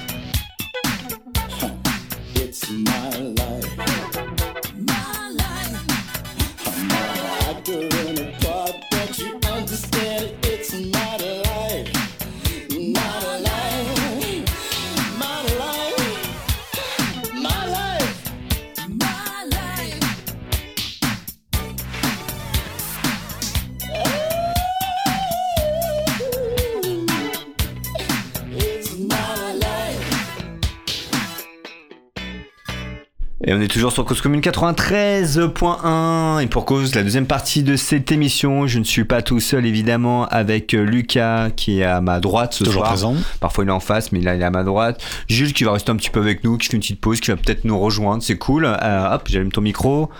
Ah, ah, Vas-y, tu peux parler, je t'ai pas entendu. Ouais, ouais, tout à fait. Ah bah voilà, Sans Donc, problème. C'est-à-dire qu'il est bien avec nous, tout simplement. Ouais, pas C'est chez toi ici. hein, parce que- Ouais, ouais, je sais, c'est pas évident. Euh, Parfois, on est passé bas mot. Et on va, bah, tu nous rejoins, euh, il va remonter. Voilà, c'est comme ça chez Cause Commune. Ok. Et nous, on enchaîne avec, euh, avec Lucas, évidemment. Euh, bon, voilà, c'était euh, première partie d'émission euh, avec, avec Gilles. hein. Ah ouais, très cool. hein. Et puis bon, bah, comme je suis nouveau dans cette émission, c'est vrai que ça fait plaisir de changer un petit peu euh, de d'atmosphère, de se parler un petit peu de culture, parler un petit peu de musique. C'est c'est très très cool. Merci à Gilles d'être d'être venu, d'avoir accepté cette invitation. Comme ça au débeauté, hein, vendredi dernier, tu lui as proposé. ouais. Bah ouais, ça se passe comme ça. Et, euh, et tu sais que j'avais reçu aussi un chauffeur de bus. Et tu sais qu'on peut faire une interview avec un chauffeur de bus et raconter son quotidien. Mais ça m'étonne pas du tout. Et Et, c'est euh, un truc qui devrait se faire beaucoup plus souvent, effectivement. Bah ouais, et euh, voilà, essayer de le faire. des profs, euh, des assistantes sociales. Parce que c'est vrai que la semaine prochaine, ça va être plus classique, puisque je l'annonce, comme ça je Ah. tease un petit peu. La semaine prochaine, on aura un économiste. Oula, Ouais, et on va parler de l'inflation, donc euh, ça sera une autre Ah, ambiance. c'est toi qui euh. bosse le truc, hein, c'est pas facile. Ah, Ouais, l'inflation. t'inquiète. Et combien l'inflation aujourd'hui? 6% Euh, moi, j'en ai trouvé par terre euh, ce matin en me levant, donc du coup, euh, du coup, je l'ai ramassé. Ouais, j'ai eu 4-5% de- d'inflation. Alors on est bien en direct en tout cas sur Cause Commune 93.1. Vous êtes dans votre voiture, dans votre salon, euh, dans votre radio, euh, avant Vaclamar Simoulineau à Paris 18e, à Chiel ou, euh, ou à Saint-Ouen.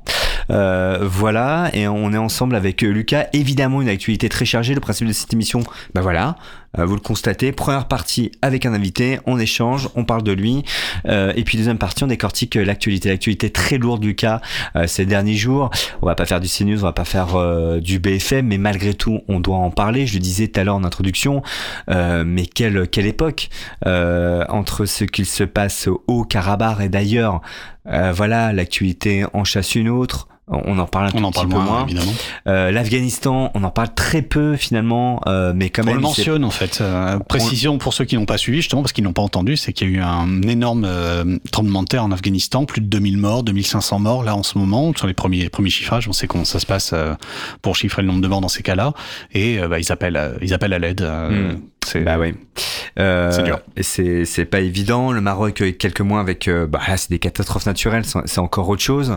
Euh, la le Libye cla- aussi. Le voilà, la Libye, les coups d'État en Afrique il y a quelques mois, quelques semaines, et puis là, depuis 48 heures, le Il monde est, que ça. est en émoi euh, avec ce qui s'est passé en Israël. Euh, je vais pas vous, vous rappeler, je pense que tout le monde a vu un petit peu ce qui s'est passé.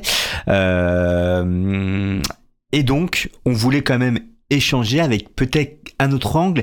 Et on se disait avec Lucas mais quel sujet délicat de l'aborder à l'antenne. Euh, c'est pas évident euh, d'aborder euh, ce sujet. Et même je pense que dans votre quotidien avec vos amis vos familles évidemment euh, ce qui s'est passé est euh, horrible avec avec des des otages avec des enfants touchés des vieillards des femmes des hommes tués plus de on est à plus de 700 morts hein, c'est ça Lucas Qu'est-ce qu'on peut dire sur cette situation euh, sans être, euh, je sais pas, binaire, euh, sans voilà, on essaie d'être le plus juste possible? Il y a une, il y a une première, une première donnée à accepter, euh, je pense, qui est qu'on est sous le choc. Et, et je sais que ça peut choquer de se dire, mais attendez, pourquoi on serait sous le choc particulièrement alors qu'il y a eu tant d'autres actes affreux partout dans le monde Il y en a quotidiennement, et ceux-là même qui sont victimes aujourd'hui en tant qu'État, en tant que population, seraient, euh, selon certains, euh, effectivement euh, eux-mêmes coupables d'autres euh, euh, de, de, de ce même genre euh, d'exactions. Pourquoi est-ce qu'on est, pourquoi est-ce qu'on est particulièrement choqué aujourd'hui? Ça, c'est une vraie question. Plus faut- qu'ailleurs, presque. plus qu'ailleurs. Faut- Mm. Alors il y a effectivement, on le sait, euh, cette proximité qui va faire qu'on va se sentir plus proche de certaines personnes que d'autres. Les mœurs des, euh, des, des, des Israéliens sont plus proches des nôtres. Euh, ils font la fête. Là, c'est une rêve partie qui a été attaquée. Je veux dire, forcément, moi, ça m'a évoqué immédiatement le Bataclan. On attaque la jeunesse et on attaque euh, des gens qui font la fête et qui sont qui ont qui ont qui ont le souhait d'être insouciants à ce moment-là et euh, et qui sont rattrapés par euh, par la, la, la, terrible réalité. Et je pense que c'est pour ça, il faut accepter que euh, on a le droit d'être choqué. Il faut accepter euh, que euh, ce n'est pas ce n'est pas scandaleux d'être choqué, je pense.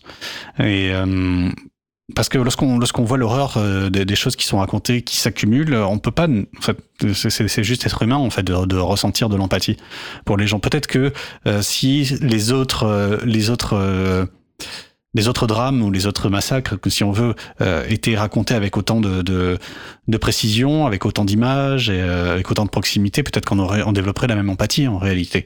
Euh, D'ailleurs, on l'a développé cette empathie même pour des, personnes qui, qui sont loin et même pour des personnes d'autres couleurs de peau. Je pense notamment à ces, à petites filles qui avaient été enlevées par Boko Haram, qui avaient, qui avaient provoqué finalement une grande, grande solidarité et qui avait, qui avait choqué de par le monde parce qu'on voyait bien ces gamines se faire enlever et ensuite ils, ils tentaient de les, de les embrigader. Et, euh, et donc on était tout aussi choqués euh, en réalité et pourtant bah, c'était pas euh, c'était pas des blancs euh, israéliens enfin voilà il y avait pas de il y avait pas de proximité avec l'Occident euh, on peut on peut trouver toutes les toutes les circonstances qu'on veut pour essayer d'expliquer euh, de manière cynique pourquoi on serait choqué mais la réalité c'est juste qu'on est choqué parce que euh, parce que ce qui s'est passé, c'est de la mort supplémentaire et qu'on n'en avait pas besoin, qu'on en a marre de, de, de, de, de de toutes ces morts. On peut, euh, on peut aller vers l'analyse. Il y a plein de choses qu'on peut analyser sur ce qui s'est passé. On peut essayer de comprendre comment on en est arrivé là. On peut très bien euh, parler, bien sûr, de ce contexte. On peut dire que ça fait 70 ans qu'on explique à l'État d'Israël qu'il faut qu'ils arrêtent de faire ça parce que ça a des conséquences au quotidien, certes, sur les Palestiniens, mais parce que ça aura des conséquences sur le monde entier. Ça déstabilise le monde entier.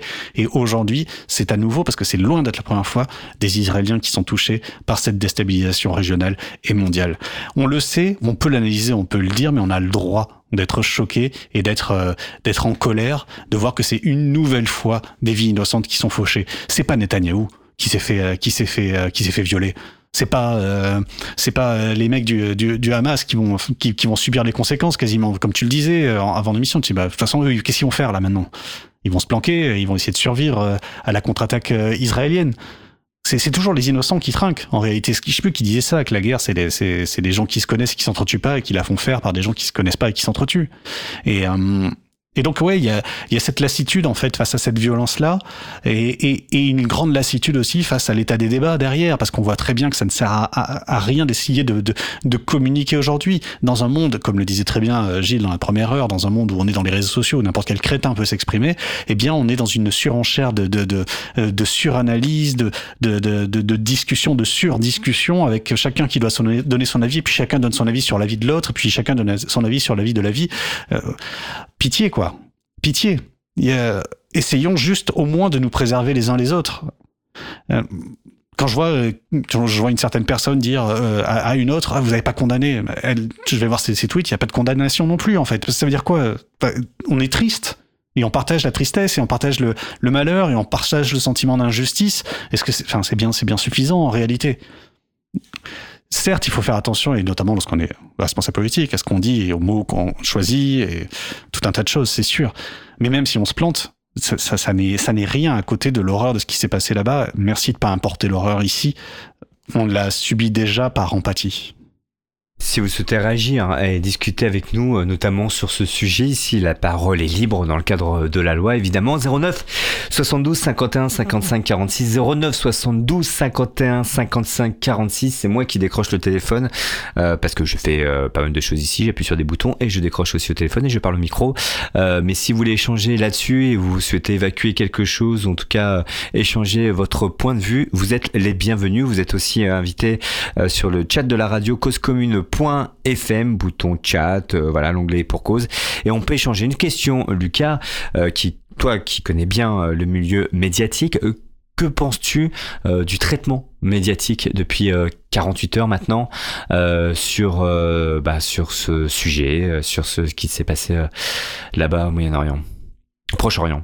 Alors déjà, parce que je connais euh, un peu le, syst- le le système médiatique de l'intérieur, un peu, et un, vraiment un biais hein, en tout cas, euh, ce que je sais aussi, c'est que je peux pas juger le système médiatique dans son, dans son ensemble. Euh, si je regarde telle ou telle chaîne, si je lis tel ou tel euh, journal, eh bien, je vais pas avoir la même chose à en dire. C'est pas vrai, enfin, on peut pas dire les médias, c'est pratique, hein. on dit les médias et on a, on a un résumé de notre avis. Lorsque quelqu'un dit euh, les médias disent ça, en fait, on en apprend plus sur la vie de la personne qui dit ça que sur le, le, le véritable discours des médias. Euh, et du coup, bah, je, je, je sais pas trop comment répondre à ta question euh, parce que euh, parce que j'ai lu pas mal de choses. J'ai j'ai même vu des des tentatives de prendre un petit peu de hauteur. J'aimerais bien retrouver. Je vais je vais retrouver. euh, oh, C'était un, un titre qui m'a qui m'a marqué parce que Ben, pendant que tu cherches, Oui, en tout cas, euh, voilà, l'armée israélienne pilonne Gaza, ça y est, euh, où l'État hébreu a imposé un siège complet. On l'a évoqué tout à l'heure, euh, l'électricité coupée, le gaz, etc. Finalement, euh, ce sont aussi les civils de la bande de Gaza qui morflent là. Aussi, les images de destruction de Gaza ne sont qu'un début. Euh, a prévenu le premier ministre israélien Benjamin Netanyahu. Netanyahu, et qui promet, c'est pas facile, qui promet une offensive d'une intensité qui n'a jamais eu lieu. Des affrontements ont eu lieu au nord, à la frontière libanaise. Plus de 1300 personnes sont mortes en trois jours dans les deux camps. On se souvient de cet otage euh, israélien, euh, militaire israélien, franco-israélien exactement, qui était resté cinq ans. Euh, cinq vrai. ans, euh, voilà, en otage, et donc plein de tractations, etc. Et en échange de sa libération, on a échangé 1000 Palestiniens qui étaient donc emprisonnés en Israël. Et on se dit, mais quel est, quel sera, ben, qu'est-ce qui va se passer exactement aujourd'hui, sachant qu'il y a une centaine d'otages, je crois, euh, plus de 800 morts, euh, des blessés. Euh, on, sent qu'il va y avoir une escalade comme on n'a jamais vu. Alors c'est une vraie question. Alors je retrouvé la, citation pour le coup, c'est une citation d'un ancien ambassadeur d'Israël en France dans Le Monde qui a, fait toute une tribune et, que la, tribune est résumée par ce titre. L'attaque du Hamas résulte de la conjonction d'une organisation islamiste fanatique et d'une politique israélienne imbécile. Et euh, je trouve que c'est une bonne punchline déjà, et puis ça, ça dit beaucoup finalement de, de l'impasse dans laquelle on est. Si on est, on, se retrouve avec des pris en otage, désolé pour le terme, euh, les, les populations sont prises en otage par des par des fanatiques en fait de part et d'autre. Bizarrement ça peut ça peut rien donner. hein. On a on a essayé, ça marche pas en fait. Euh, vraiment, faut faut le savoir, hein, ça marche pas, ça se voit, on le sait, euh, mais c'est toujours les mêmes qui trinquent. Euh, ta question était euh, du coup? Euh, L'escalade, euh, euh, qui voilà, qui va avoir lieu et on Bah, sent alors, que ça va être une vraie guerre pour le coup, comme euh, et que Gaza va disparaître. Alors on, on sait pas effectivement, on n'a pas de boule de cristal et puis on n'est pas des, des, des grands. Est-ce que la vengeance est légitime? C'est une question euh, un petit peu difficile, mais euh, ouais, c'est pas évident là. Je Ah, en fait, fais des grands euh, yeux. non, mais c'est une très bonne question dans le sens où euh, le, la violence engendre la violence, on le sait. La littérature, depuis des siècles et des siècles, nous, nous le dit, qu'il y a un moment, pour briser le cercle de la violence, bah, il faut briser le cercle de la violence. On peut prendre l'histoire européenne, on a vu l'humiliation, en tout cas ressentie, euh, de l'Allemagne et de l'Italie, enfin de l'Allemagne en tout cas en, en, en 1918. On a vu ce que ça donne et on voit derrière ce que donne une, euh, une main tendue, une, euh, une- la construction européenne après après 45, alors que les atrocités étaient bien pires. C'était pas juste des gens qui avaient perdu, c'était des gens qui avaient commis des, atrocités et on a construit sur ça. Et il y a qu'une seule manière. Pourtant, à l'époque, mes, enfin, mes grands-parents, les Boches, ils aimaient pas trop, tu vois. C'était, il y avait quelque chose comme ça. Il y avait vraiment un racisme contre le, contre les Allemands euh, euh, du côté des, euh, du côté de nos grands-parents. Mais, euh, bah, on leur a imposé la paix. Parce que le peuple, finalement, bah, il- même s'il n'est pas d'accord, il suit les décisions souvent euh, qui sont qui sont prises, même s'il y a des, il y aura toujours des, des, des dissidents. Et on a vu, euh, on, et on l'a vu dans la dans la dans l'après-guerre française, qu'il y a eu plein de dissidents, qu'il y a eu la question de la décolonisation et tout ça. Mais euh, mais au final, on y on y arrive parce que c'est des décisions qui sont fortes, c'est des décisions qui sont fortes, qui sont prises pour la paix. À partir du moment où cette décision n'est pas prise, euh, ça n'arrivera pas. Juste pour revenir sur ce cas particulier euh, de là aujourd'hui Gaza, ils ont fait ce calcul là de cette de cette attaque. Cette attaque euh, absolument euh, traumatisante. Et ils ont pris cette décision-là en connaissance de cause, j'imagine, du côté du Hamas. Et, euh, et, euh, et la question que je me pose, moi, c'est qu'ils- qu'est-ce qu'ils ont prévu ensuite? On en a parlé un petit peu, euh, un petit peu avant l'émission, et on était d'accord là-dessus sur le fait que il est très probable que euh, Israël n'ait pas le choix que d'une réponse très très forte. Il l'annonce, il traite même euh, les, leurs adversaires, leurs ennemis d'a- d'animaux Animaux. de sauvages, selon les traductions. Euh, il y aura probablement une intervention terrestre, c'est très très probable. Cela dit, euh, on se demande qu'est-ce qu'a prévu le Hamas. Est-ce qu'ils ont prévu euh, des alliances? Est-ce qu'ils ont prévu que euh, des, des alliés euh, d'autres pays vont venir les aider, faire une sorte de, une multitude de fronts euh, autour d'Israël? Peut-être. Peut-être ont-ils prévu aussi que Israël n'ose pas trop attaquer parce qu'ils ont des otages. Ils ont euh, 130 otages, quelque chose comme ça.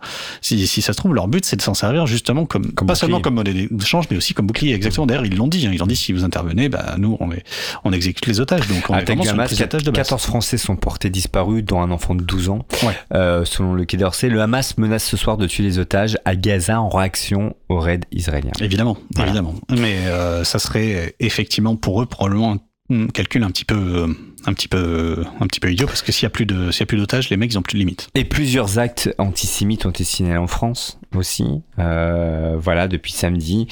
Euh, donc euh, bon, on, on- sait que, que que le conflit israélo-palestinien depuis des décennies, euh, des années en tout cas, euh, s'exporte en France euh, avec euh, voilà avec parfois euh, de certains de, certains jeunes la haine de d'autres jeunes qui sont pas de la même confession dont ils exportent les, problématiques ou le conflit de, israélo-palestinien. Est-ce que tu, tu, tu penses que ça, ça peut envenimer encore les choses du rapport qu'on a avec les Français d'origine juive aussi et à l'inverse les Français d'origine musulmane, enfin d'origine de confession pardon euh, musulmane. Est-ce que tu penses que là il, il peut se passer quelque chose en France par rapport à tout ça? Oh bah sans hésiter, oui, bien sûr. Après, c'est un vrai risque. Je pense que c'est une vraie tentation euh, des, des, des copains, des copains de la haine, des, des, des, des alliés, euh, des alliés objectifs, euh, des extrémistes de tout poil. C'est euh, il y a, y a une, une chanson que je pourrais recommander de passer là éventuellement, qui s'appelle Vous n'aurez pas ma haine des ogres de Barbac, qui dit tout ça, qui, qui renvoie dos à dos euh, ces, ces haineux de toutes parts et euh, qui est assez euh, assez cathartique d'ailleurs à ce niveau-là. Euh, évidemment que euh, que les pires passions s'expriment. Je recite encore une fois ce que nous disait Gilles tout à l'heure. Là, le, moindre crétin peut dire euh, ce qu'il veut sur Internet et, euh, et, euh, et appeler à un peu plus de haine et à se croire représentatif. Je, suis désespéré de d'entendre dire dans mon entourage très régulièrement que les gens sont tels que on les voit et on les connaît sur sur Twitter. Bon, j'ose espérer que non. Je crois que non. Et je m'en fais même une, une cause personnelle de décider que non, ça peut pas être comme ça parce que euh, parce que sinon, bah, on est foutu. On est foutu. Après trois jours d'affrontement, le dernier bilan des autorités israéliennes fait état d'au moins 800 personnes tuées, euh, donc plus de 260 sur le, sur le site de ce fameux festival de, de, musique électronique, et une centaine dans le kibbutz de Be'eri, exactement près de la frontière avec Gaza, et plus de 2600 autres blessés. Euh, voilà, du côté palestinien, 697, euh, 690 personnes tuées, dont 140 enfants et 105 femmes, euh, et plus de 3700 autres blessés dans la bande de Gaza. C'est une vraie guerre. C'est la question. Euh, et d'ailleurs, c'était un peu l'objet de pas mal de polémiques, je trouve, ce week-end. Est-ce qu'on parle de conflit? Est-ce qu'on parle de guerre? Ou est-ce qu'on parle d'un acte terroriste? Je suis pas sûr que ça change quelque chose. En réalité, encore une fois, c'est espèce de querelle de vocabulaire me, qui me fatigue un petit peu. Euh, mais bien sûr qu'on est en guerre. En guerre. C'est jamais arrêté la guerre. Ça fait, ça fait euh, combien? 70 ans 80 balais qu'elle dure. Gilles, tu as suivi un petit peu l'actualité qui est revenue dans, dans le studio euh, de ce qui se passe. euh, voilà. Tu sens pas obligé. Hein, Euh, T'es pas obligé, mais si t'as un petit mot là-dessus, évidemment, tu Un vas mot dire d'espoir que, c'est- hein. c'est dur tout ça, que alors on est peut-être de la même génération, Gilles et moi. Euh, on a toujours connu ça, hein, euh, ce, ce, ce qui se passait là au Proche-Orient. Bien sûr. Et Qu'est-ce que tu, qu'est-ce que t'as envie de dire? Bah, c'est c'est compliqué euh, pour, pour se placer, pour avoir un, un avis euh, concret sur le sujet, puisqu'en fin de compte, on a, euh, on a des informations euh, qui euh, viennent de partout et euh, quelle est la bonne, quelle est la, meilleure, quelle est. euh, enfin bon, c'est difficile de, se prononcer de façon simple. Je dirais que la guerre c'est toujours pas bon. Donc voilà. Après les intérêts euh, autour de tout ça, euh, bah il faut les connaître. Et puis euh, bien évidemment que la mort euh, c'est pas bon. Euh, voilà. Euh, le fait d'être capable de, de tuer des gens, des enfants, des personnes âgées. Enfin bon, tout ça c'est c'est c'est horrible, bien sûr. Et là-dessus, bien évidemment, on peut pas avoir d'autres que d'i- d'idées par rapport à ça que, que de vouloir absolument faire en sorte que les choses euh, se rétablissent. Maintenant, euh, savoir d'où ça revient, pour quelles raisons, euh, bon, on- je sais pas grand-chose en fait. Hmm, non, mais c'est ton avis. Enfin, c'est tu, dis des trucs quand même qui sont qui sont vrais. Alors après les mois, il va falloir réfléchir à tout ça aussi. Là, on est on est tous choqués. Alors on s'aperçoit, Lucas, que finalement depuis depuis quelques mois, il y a une guerre de territoire. Euh, L'Arménie, c'est une guerre de territoire. Euh, euh, en Afrique aussi, le fait de dire aux Français de rentrer chez eux, au Niger et ailleurs, voilà, en Russie, l'Ukraine, on a l'impression que là, le monde, sans être dramatique dans, les propos, mais il y a un vrai virage là en 2023 euh, de tous ceux qui veulent récupérer leur leur terre, leur de terre, ou, en tout cas affirmer que ça leur appartienne et ça n'appartient pas à d'autres euh, personnes, à des colons. Et sous, on a la guerre des colons, j'ai envie de dire, parce que c'est ce qui se passe aussi au Niger, au Congo, tout ça. C'est c'est c'est euh, ce passé colonialiste qu'on refuse, qu'on réfute et qu'on euh, qu'on souhaite bah, dire non, tout simplement. L'Ukraine, la Russie, pareil, c'est aussi des guerres de territoire. C'est c'est les cartes là qui veulent être redessinées dans le monde. C'est intéressant ce que tu dis. Je m'étais pas fait du tout cette réflexion-là. cette réflexion. de temps en temps. Ah non mais euh, toujours. Euh, et, euh, et ça m'interpelle d'autant plus que euh, il y a quelques années, c'était pas la mode, si je puis me permettre de m'exprimer ainsi, euh, la mode des, des pays qui qui aimaient quand même euh, euh, créer du trouble, c'était plutôt de construire des murs. C'était ça à l'époque. Euh, ça a été euh, effectivement, bah, ça a été alors du coup Israël évidemment, c'était Le les mur de États-Unis, euh, l'Allemagne. Et alors bien avant, il y avait le mur de Berlin, euh, qui aurait dû nous apprendre pas mal de trucs, d'ailleurs. Mais bon, visiblement ça suffit pas. Il y a un mur hein, qui con- continue à se construire aussi aux États-Unis. hein. D'ailleurs, oui, Joe Biden, Biden, qui, a- Biden qui relance son qui mur. relance le mur. Quoi. Il Ah, c'est- avait un petit peu critiqué pendant sa campagne, mais bon, bah, il, il remet des parpaings. Là. Ouais, et, euh, et toujours cette euh, toujours cette interrogation en fait au nom de au nom de quoi euh, quel euh, quel est le quel est le but quel est le but poursuivi surtout au nom de au nom de qui? Alors là je fais au nom de quoi au nom de qui? C'était c'était le Science Supercrew parce que tu as travaillé avec eux Gilles. Ah oui. Euh, mais euh, au nom de qui? Parce que clairement, je pense pas que, que Vladimir Poutine soit représentatif de sa de la population russe et, et répondre à des désirs ardents de la, de la, de la population russe. On voit très bien que euh, il y a une forte opposition en Israël contre la politique euh, la politique de, de Netanyahou. Euh, je suis pas sûr que le Hamas soit soit vraiment représentatif de toute la pensée euh, des euh, des, des gens de Palestine. Je, euh, en fait. Euh, on, a tous, on aspire tous à, on a tous un désir de, de justice, on aspire tous à de la liberté, on aspire tous à, à se sentir euh, chez soi et, euh, et, hum, et ne pas se sentir en danger. On, aspire, on, as- on aspire tous à la sécurité. Euh, on aspire, on aspire pas à, à dominer les autres. C'est pas, un- pas un truc de population. Les populations, elles aspirent pas à essayer de, de, de dominer, de- d'opprimer, de, de réduire en esclavage. C'est pas un truc. euh, C'est pas un truc des gens, ça. C'est pas un truc des gens. Ouais, enfin, ça. On a l'impression que le monde a été rarement en paix, finalement. Ouais. On a eu quelques coupures. Ouais, mais du coup, ça vaudrait pas le coup de se poser la question pourquoi. On peut parler du Vietnam, on peut parler de, tu vois, de la guerre d'Algérie. Euh, Gilles, c'est évoquait les quoi. intérêts et La guerre en 100 mettant un petit peu les pieds dans le plat. Mais voilà, c'est ça, c'est quels sont les intérêts derrière ça. Les intérêts ils sont financiers, les intérêts ils vont être euh, des. Alors avant, auparavant, il y a très très très longtemps, il y avait des intérêts, alors certes financiers, mais aussi euh, des d'hégémonies. On voulait tous être le plus grand empire, euh, le plus grand empire colonial. Il y avait euh, un intérêt à essayer d'aller récupérer des ressources. Il y avait un intérêt euh, aussi un intérêt assez euh, assez euh, raciste, racialiste, à se dire qu'on était des peuples supérieurs et que donc on pouvait. C'était même pas un intérêt, c'était une logique. On se disait bon, bah, c'est des petits peuples, donc on peut on peut y aller. Euh, Les... Mais encore une fois. euh, c'était pas l'intérêt des peuples. euh, L'intérêt des peuples, c'est pas eux qui recevaient le cacao euh, qui traversait le monde. C'était pas le c'était pas le petit peuple qui avait droit à, qui avait droit à, ces, à ces épices, qui avait droit à, à ces choses qui traversaient le monde entier en fait. Euh, c'était juste bah euh, c'était encore une fois les puissants qui qui, qui en profitaient, les intermédiaires.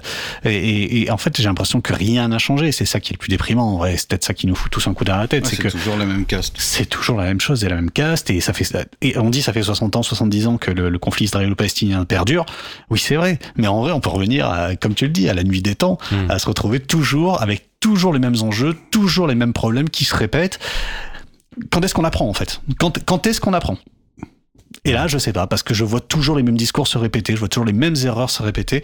Lorsque, euh, lorsqu'on a un, un communiqué de notre de notre cher gouvernement au moment où le, où le Niger euh, subit son, son, son coup d'État en disant non non non, le roi le, le roi, ouais. le président légitime, c'est le fils de l'ancien président qui a depuis joli 60, lapsus, 60 ans. Mais, mais bien sûr, mais c'est exactement ça. Et, euh, et on se dit mais en fait là on est actuellement on a actuellement au pouvoir des gens qui ont toujours pas compris. Ils ont toujours pas compris quels étaient les enjeux. Ils ont toujours pas compris a un moment, il faut peut-être essayer de faire en sorte que les peuples soient un peu moins frustrés, un peu moins dans l'injustice, un peu moins dans, le, bah, dans la colère. Euh, L'injustice provoque la colère et engendre la violence. On le sait, on le sait. Ça fait des siècles qu'on le dit, qu'on l'écrit, qu'on le filme, qu'on le, qu'on le chante. On le sait. 09 72 51 55 46. euh, voilà, si vous souhaitez euh, échanger avec nous, n'hésitez pas. On va pas faire encore 20 minutes sur ce sujet. Je pense que vous pouvez aller sur les chaînes info, euh, info ce soir et écouter la radio euh, un peu partout. Euh, Vous forcez pas non plus. Hein. Non, vous forcez pas, non, c'est sûr, mais bon, c'est c'est dingue comment, voilà, ça c'est c'est le jeu médiatique, comment une actu en chasse une autre. hein. On n'entend plus parler des punaises de lit pour le coup. C'est vrai. Après, ils ont un peu, ils ont un peu calmé le truc sur les punaises de lit en disant Ah ouais, que tout chiant. ce qui était dans les transports, c'était des, des euh, Des fake news. ils ont pas dit fake news, ils ont dit eu zéro cas. Ouais, bon. Euh, De toute façon, on n'a pas le choix, faut bien prendre les transports euh, pour euh, aller travailler. Alors, euh, on va, ça va, Gilles? Très bien. Là, c'est un peu plus sérieux. Là, tu vois, on parle un peu moins de. C'est pour ça que. en plus, je m'énerve. Donc. Ouais, il, Mais c'est très bien. il est passionné. Euh, donc, euh, donc voilà, évidemment, c'est le sujet du jour et demain dans tous les quotidiens que vous pouvez lire euh, en ligne ou sur euh, ou acheter encore les journaux pour ceux qui achètent encore des journaux papier. Euh, ça existe encore. C'est cher, mais ça existe. Non. Euh, non, non, tu lis pas le journal, toi, Gilles? Non, Non. hélas. Tu regardes euh, les, infos, ça t'intéresse l'actu, tu, tu suis tout ça ou tu. Pff, ouais. Oui, je, je, je re- je regarde les choses normalement euh, pendant pendant une petite demi-heure, histoire de rester quand même euh, dans, dans l'actu. euh, et voilà, mais euh, bon.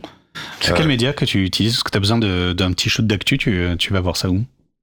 Euh, ben, je regarde France Info, c'est assez euh, concis, euh, à 9h du matin, euh, ça parle un peu, ça se lâche un peu aussi, c'est ça qui est bien, euh, parce que c'est pas non plus du politiquement ultra correct, donc euh, déjà c'est bien.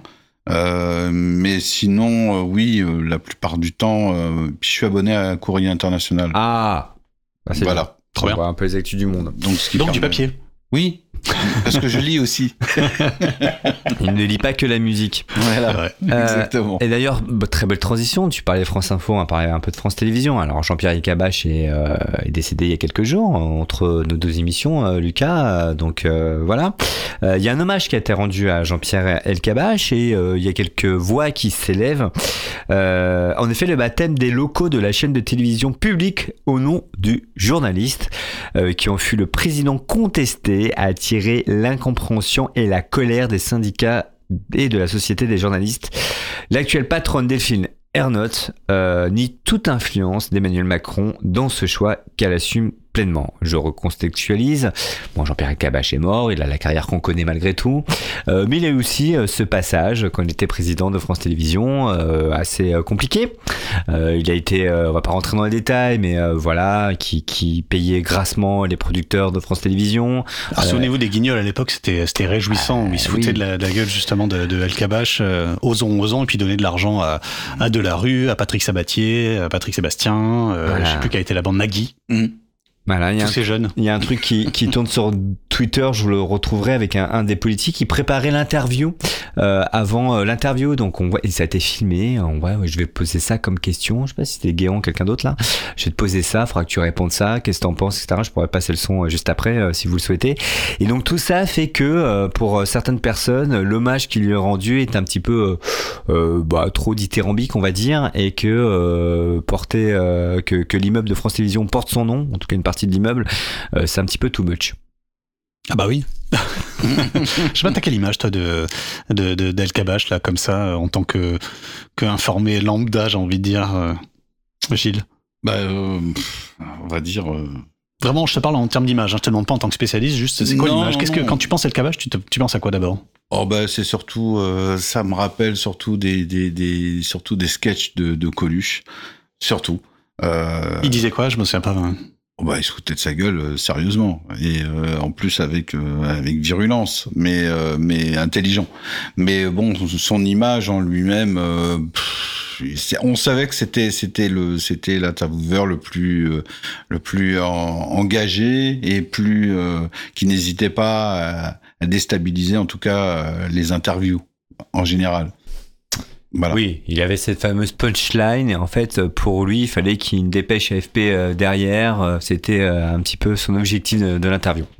Ouais, alors juste pour, euh, pour parler un tout petit peu de lui, euh, puisque moi je me suis beaucoup construit dans l'interview euh, en tant que journaliste, c'est vraiment quelque chose qui m'a beaucoup intéressé. J'ai mes années de chômage, j'ai écouté euh, tous les, toutes les matinales, les interviews des matinales pour euh, pour pour apprendre en fait, pour écouter, Mhm. voir comment c'était fait, pour m'énerver aussi, euh, très beaucoup, la plupart du temps d'ailleurs, euh, sur la sur la tenue des interviews.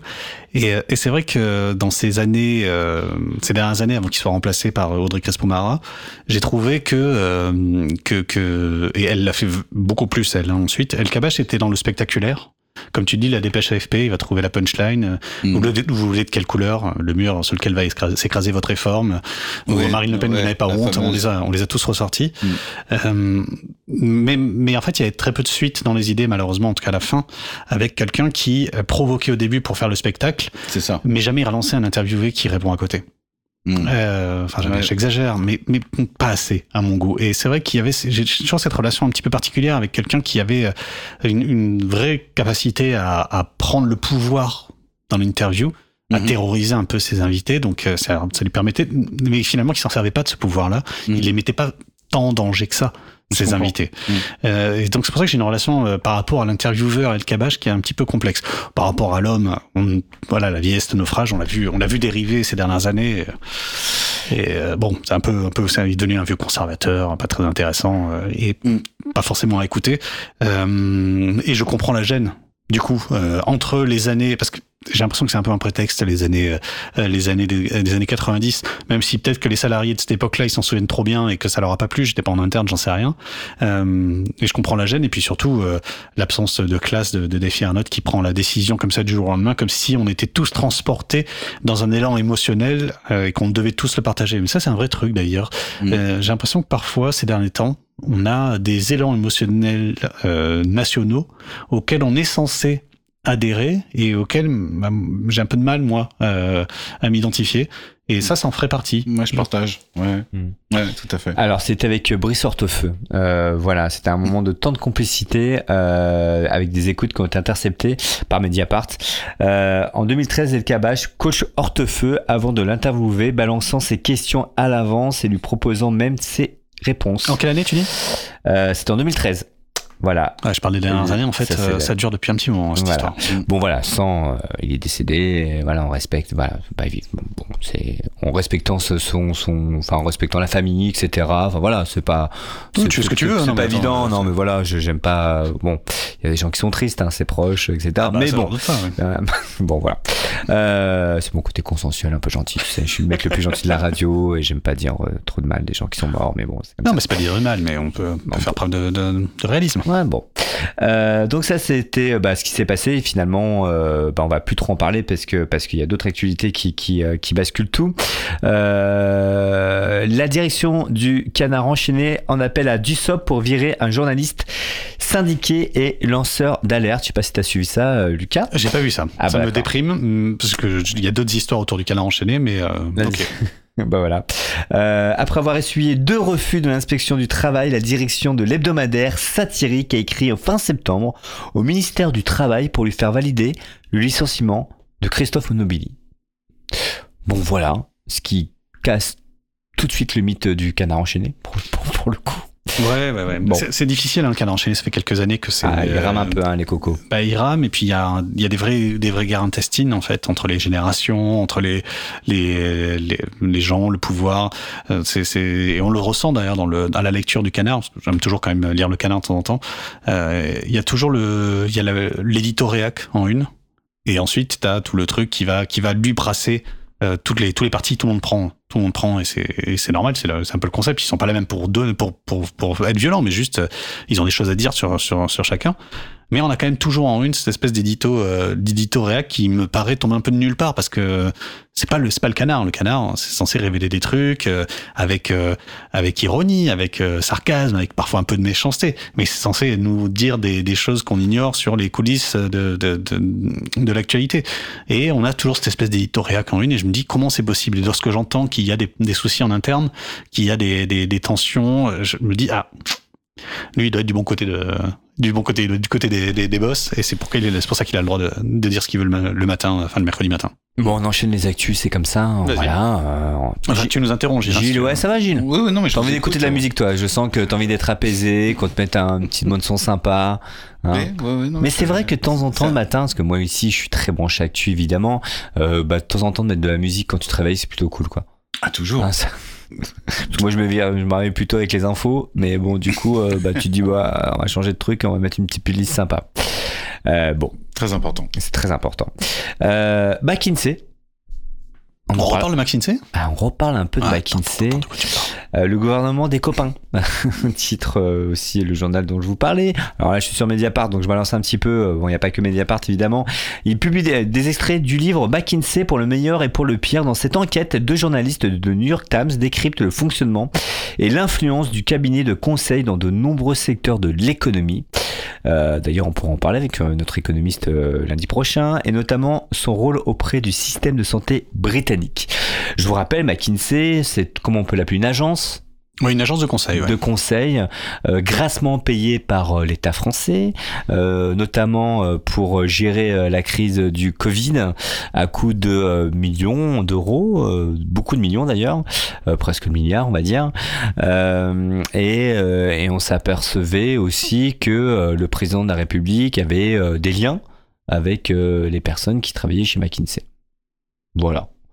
Il n'y a pas trop de suite, j'ai l'impression qu'on n'en parle plus trop. McKinsey, le McKinsey Gate, euh, bon. Euh, ça- alors, on n'en parle plus euh, dans l'actualité parce que bah, euh, Mediapart a fait une feuilletonnée dessus, donc euh, bah, il n'y a pas de nouvelles révélations à faire. Mm. Euh, néanmoins, il y a une enquête euh, du parquet financier qui est en cours. Il y a, euh, il y a des enquêtes qui sont en cours. Il y a un potentiel. Enfin, pour moi, c'est un potentiel scandale d'État qui, qui peut aller très loin. En réalité, euh, McKinsey, c'est juste que la justice est lente à faire son à faire son travail. Euh, mais attention, c'est pas parce qu'on n'en parle plus médiatiquement que ça disparaît. Euh, on le voit bien avec les affaires de, de Sarkozy en ce moment. Il en a plein qui lui retombent dessus. Il est mis en examen sur des trucs. Les, la fausse rétracta- rétractation de, de Takedin il y a encore quelques jours.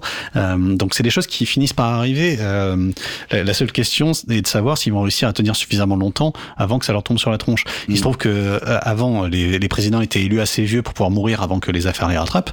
Euh, là, malheureusement pour eux, pour Sarkozy et Macron, bah, ils sont un peu jeunes. Donc euh, Ah ouais. attention, Ah, attention. il était euh, pas très content, Nicolas Sarkozy, là, de, de sa mise en examen. Non, pas trop, non. non Bon. Je sais pas pourquoi. Effectivement. Bah ouais, non. J'ai bien aimé, il dit, euh, je, je, je me demande s'il y a un seul Français qui est, euh, qui est capable de comprendre euh, ce qu'on me reproche. Bah, effectivement, moi j'en suis incapable parce qu'il y en a trop en fait. Donc il y a un moment, euh, mec. euh, C'est là le problème. C'est ça. Euh, et d'ailleurs, Kerry James chantait euh, une chanson euh, qui, qui s'appelle Racaille. Mm. Euh, je sais pas si vous de ce titre. Et, et, bah oui, c'était très fort et justement, il évoquait euh, euh, tous ces politiques qui euh, avaient plein d'histoires aussi, qui traitaient d'autres personnes de racaille et, et finalement eux-mêmes avaient été des délinquants notoires. Mais ça c'est une vraie, ça c'est une vraie question et, et ça fait relativiser. Moi ça me fait relativiser. J'y pense régulièrement en fait quand j'essaie de m'interroger sur mes propres convictions et mes propres colères. Mhm. Je suis facilement en colère contre des McKinsey, contre des des Cahuzac qui va mettre son argent en Contre euh, tout un tas de gens. Et je suis beaucoup plus tolérant avec d'autres euh, délits, euh, voire crimes.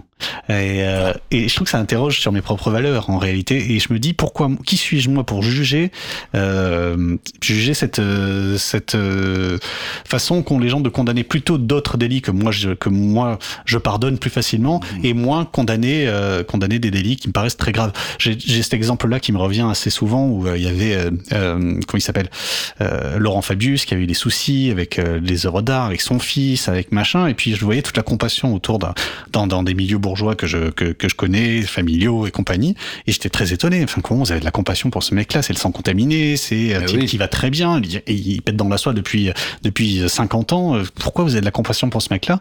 Alors que ils vont avoir euh, toute la cruauté du monde contre le voleur de pommes, euh, contre le brûleur de voitures, contre Bah, c'est plus facile. mais je sais pas si c'est plus facile. Est-ce que c'est pas plus facile pour moi? Ce qu'ils me disent Ils me disent que ma, moi, ma, ma propre, ma propre colère, elle est plus facile. Que c'est plus facile d'aller défendre le petit opprimé euh, qui a l'air tout fragile, qui a l'air tout gentil, au lieu de, de, de dire, de lui dire attention, euh, non, ce que tu fais, c'est pas bien. Enfin, moi, c'est vraiment un Ouais, truc je qui m'interroge. Hmm, ouais, je comprends, effectivement. Mais euh, c'est pas étonnant non plus. Puisqu'on sait très bien que depuis, depuis toujours, depuis tout le temps, finalement, les- comme tu disais tout à l'heure, les, les puissants, euh, de toute manière, on, on les attaque pas vraiment. Et que finalement, euh, les, les, les petits larcins euh, faciles à, à choper, euh, et c'est plus facile pour nous, qui ne sommes pas puissants, de, de, de- de justement de s'insurger sur le sujet. C'est là, le problème. Mais euh, malheureusement, euh, euh, moi, je, je partage cette idée que de toute manière, tous ces gens-là qui font tout et n'importe quoi, c'est c'est les premiers qui devraient, qui devraient entre guillemets payer. Voilà. Ouais. Je, je me rappelle que très jeune, excuse-moi, très jeune, j'étais assez choqué euh, lorsque j'ai découvert que les, les braqueurs de banque euh, prenaient des 30-40 ans de prison. Je comprenais pas, je me disais mais c'est bizarre, ils ont, ils ont tué personne, euh, et ils se Mm. prenaient 30-40 ans de prison, euh, alors qu'un meurtre c'était 12 ans de, 12 ans de prison. Ça me, ça, ça me choquait quand j'étais gamin. Et encore, euh, tu, tu n'as pas connu euh, la peine de mort. Et encore, j'ai pas connu la peine de mort. Effectivement, je suis né en 83 et je pense que c'était de ce fait, c'est Bah, 81 la fin. 81, bah ouais, Mitterrand. Bah oui. Bah ouais. tu, tu l'as connu toi, Gilles? Bah, T'es tout, t'es tout jeune. Ouais, t'étais, petit, ouais, t'étais Ouais, tout petit. Bah, moi, euh, je, suis, je, je m'excuse de le dire, mais je suis de 1967. Ah ouais. Ah, donc ouais, Ah, t'avais, t'étais ado, donc ah, t'as, bah. vu les débats, t'as vu tout ça, quoi. Ah oui, oui. Ah ouais. Bah tu, tu peux, excuse-moi, mais tu peux m'en parler euh, Comment ça, comment tu, comment tu l'as vécu toi à ce moment-là? Je suis désolé, je fais mon curieux, mais euh, quand tu vois ça en fait, euh, quand tu vois ces débats qui arrivent, j'imagine que toi t'es dans une société où il y a la peine de mort, euh, où c'est normal, t'es mis Ouais. là-dedans. Euh, c'est comment, comment tu le vois venir? Comment ça s'interprète autour de toi? Comment les gens réagissent? On en Bah, parle d'ailleurs? Oui, très clairement. Et puis, euh, et puis euh, de toute manière, non, c'est toujours insurgé sur sur le, le problème à ce niveau-là, et, et à chaque fois, de toute manière, on était très très très, euh, enfin en tout cas dans ma famille, euh, on a toujours été très très euh, militants, euh, beaucoup.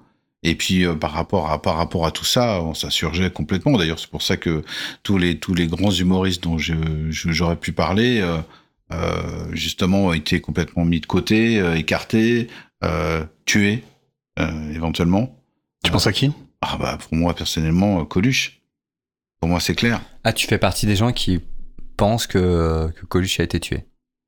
Bah d'une certaine manière ouais.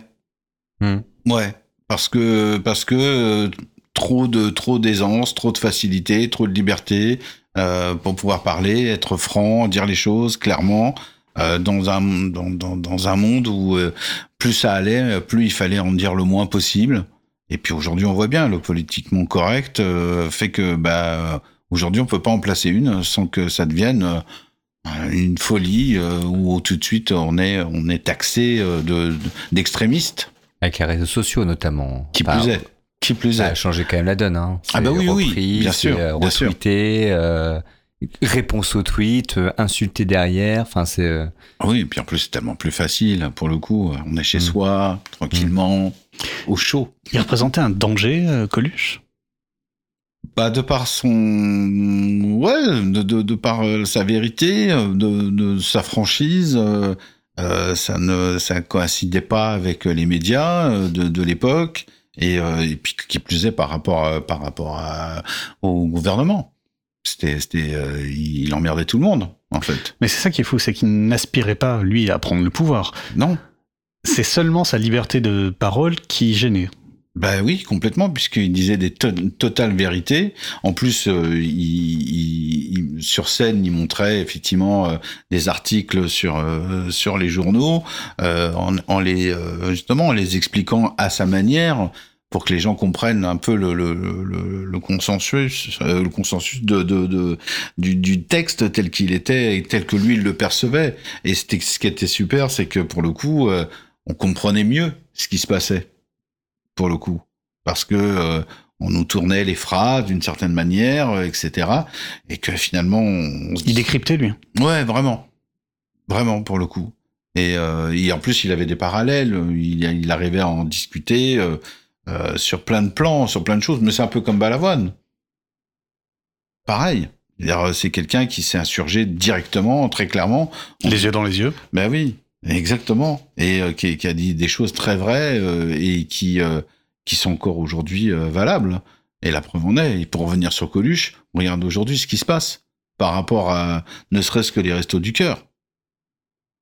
Le mec, quand il l'a fait, au départ, il pensait que ça allait durer un an, deux ans maximum, parce que ça, prenait forme et en même temps pour les pour les politiques, ça, ça devait les faire réfléchir réellement. Et en fait, euh, on s'aperçoit que bah, 30 ans plus tard, on y est encore, quoi. J'allais dire un succès jamais démenti, mais non, ça, ça augmente encore même. Et surtout qu'aujourd'hui, ils, ils ne peuvent plus euh, accepter d'autres gens. Ah oui, là, ils sont, là, ils sont très très mal. ouais, ouais. Voilà. Là, ils vont devoir refuser des gens s'ils disaient que c'est la première fois. Bah oui, Ah ouais, ouais. ouais. Ouais. Pour, ils vont re- refuser des bénéficiaires, enfin, Ouais. qui pourraient être bénéficiaires. C'est la première fois en 30 ans. Ok. C'était mieux avant, Gilles, quand même ou... Bah écoute, euh, moi personnellement, pour ce que j'en ai vécu, euh, je peux dire que effectivement, euh, après, euh, effectivement, j'étais pas forcément dans une situation très compliquée. Hmm. Et effectivement, je ne vivais pas, et puis apparemment, j'avais la bonne couleur entre guillemets, donc ça devait aller. Mais euh, bon, indépendamment de ça, il y avait plus d'argent, euh, puis il y avait plus de facilité, et puis les gens euh, s'écoutaient, se parlaient, se respectaient. Aujourd'hui, c'est un peu la guerre, quoi. Ouais, je suis un peu plus modéré que toi sur, sur tous ces sujets-là. Ou modéré ou en désaccord plutôt. Euh, parce que ce qui a changé aussi, c'est que aujourd'hui, la parole n'appartient pas qu'à quelques-uns. Et Tout à fait. ça s'accompagne d'un chaos monumental. Mm. Euh, on le voit, on le dit, on l'a dit suffisamment dans cette émission. Euh, reste que c'est là où j'ai un, bémol sur le c'était mieux avant, parce que avant c'était quelques-uns qui avaient droit à la parole sans être contredits. Euh, et je regrette pas euh, ce, ce temps-là. Sous cet angle-là, oui. Mais pour d'autres rapports, euh, d'autres euh, états d'esprit, euh, quand même, je veux dire, effectivement, on avait cette, cette, cette envie d'être révolutionnaire, de, de vouloir continuer à, faire avancer les choses, les valeurs, etc. pour les gens. Euh, C'était normal. Euh, mais euh, bon, aujourd'hui, c'est plus compliqué. Et le problème, c'est que c'est plus compliqué entre nous. Ça, ce serait une belle conclusion, ça. On va finir là-dessus alors, du coup. Euh, on, il nous reste 3 minutes, on va passer un, un morceau. Euh, et du coup, de ta composition, pour finir quand même, parce que tu es resté avec nous, Gilles, qu'est-ce qu'on pourrait mettre qui te ferait plaisir? Alors, qu'est-ce qui me pourrait me faire plaisir? Euh, Ah bah voilà, Ah Dis-moi. un morceau qui s'appelle, euh, qui est un slow, chose c'est qui n'existe plus. Pour aller se coucher, C'est parfait. C'était chouette quand il y a des slows quand on était jeunes. Bah ouais, c'était C'est sympa. moment euh, sympathique de la bon pour soirée. en aller. On a, on a tous très bien compris de quoi. Alors, qu'est-ce qu'on pourrait mettre, du coup Le titre? Eh ben, c'est un morceau, bah c'est le premier, mon, mon premier morceau que j'ai fait, euh, qui a été, euh, qui a été euh, fait en 88 et qui s'appelle Parlons sentiment de Covarea. Ok, et on va finir là-dessus. Du coup, il nous reste deux minutes. On pourra peut-être pas tout mettre, mais en tout cas, parlons sentiments de quoi. Et merci beaucoup d'être resté avec nous. En tout cas, Gilles, merci Lucas. Avec plaisir. Avec On se plaisir. retrouve la semaine prochaine. Je pense qu'on aura pas mal d'actu et on invite un économiste. C'est bien ça son nom? Je l'ai pas dans tête, de tête, mais merci de me mettre dans la panade. C'est pas grave. Bah, tu, on le mettra sur le chat quand tu l'auras. À très bientôt. Bonne soirée. On finit là-dessus sur ce slow pour un peu euh, se détendre et se faire du bien. Merci Gilles Escriva. Merci Lucas. Merci à toi.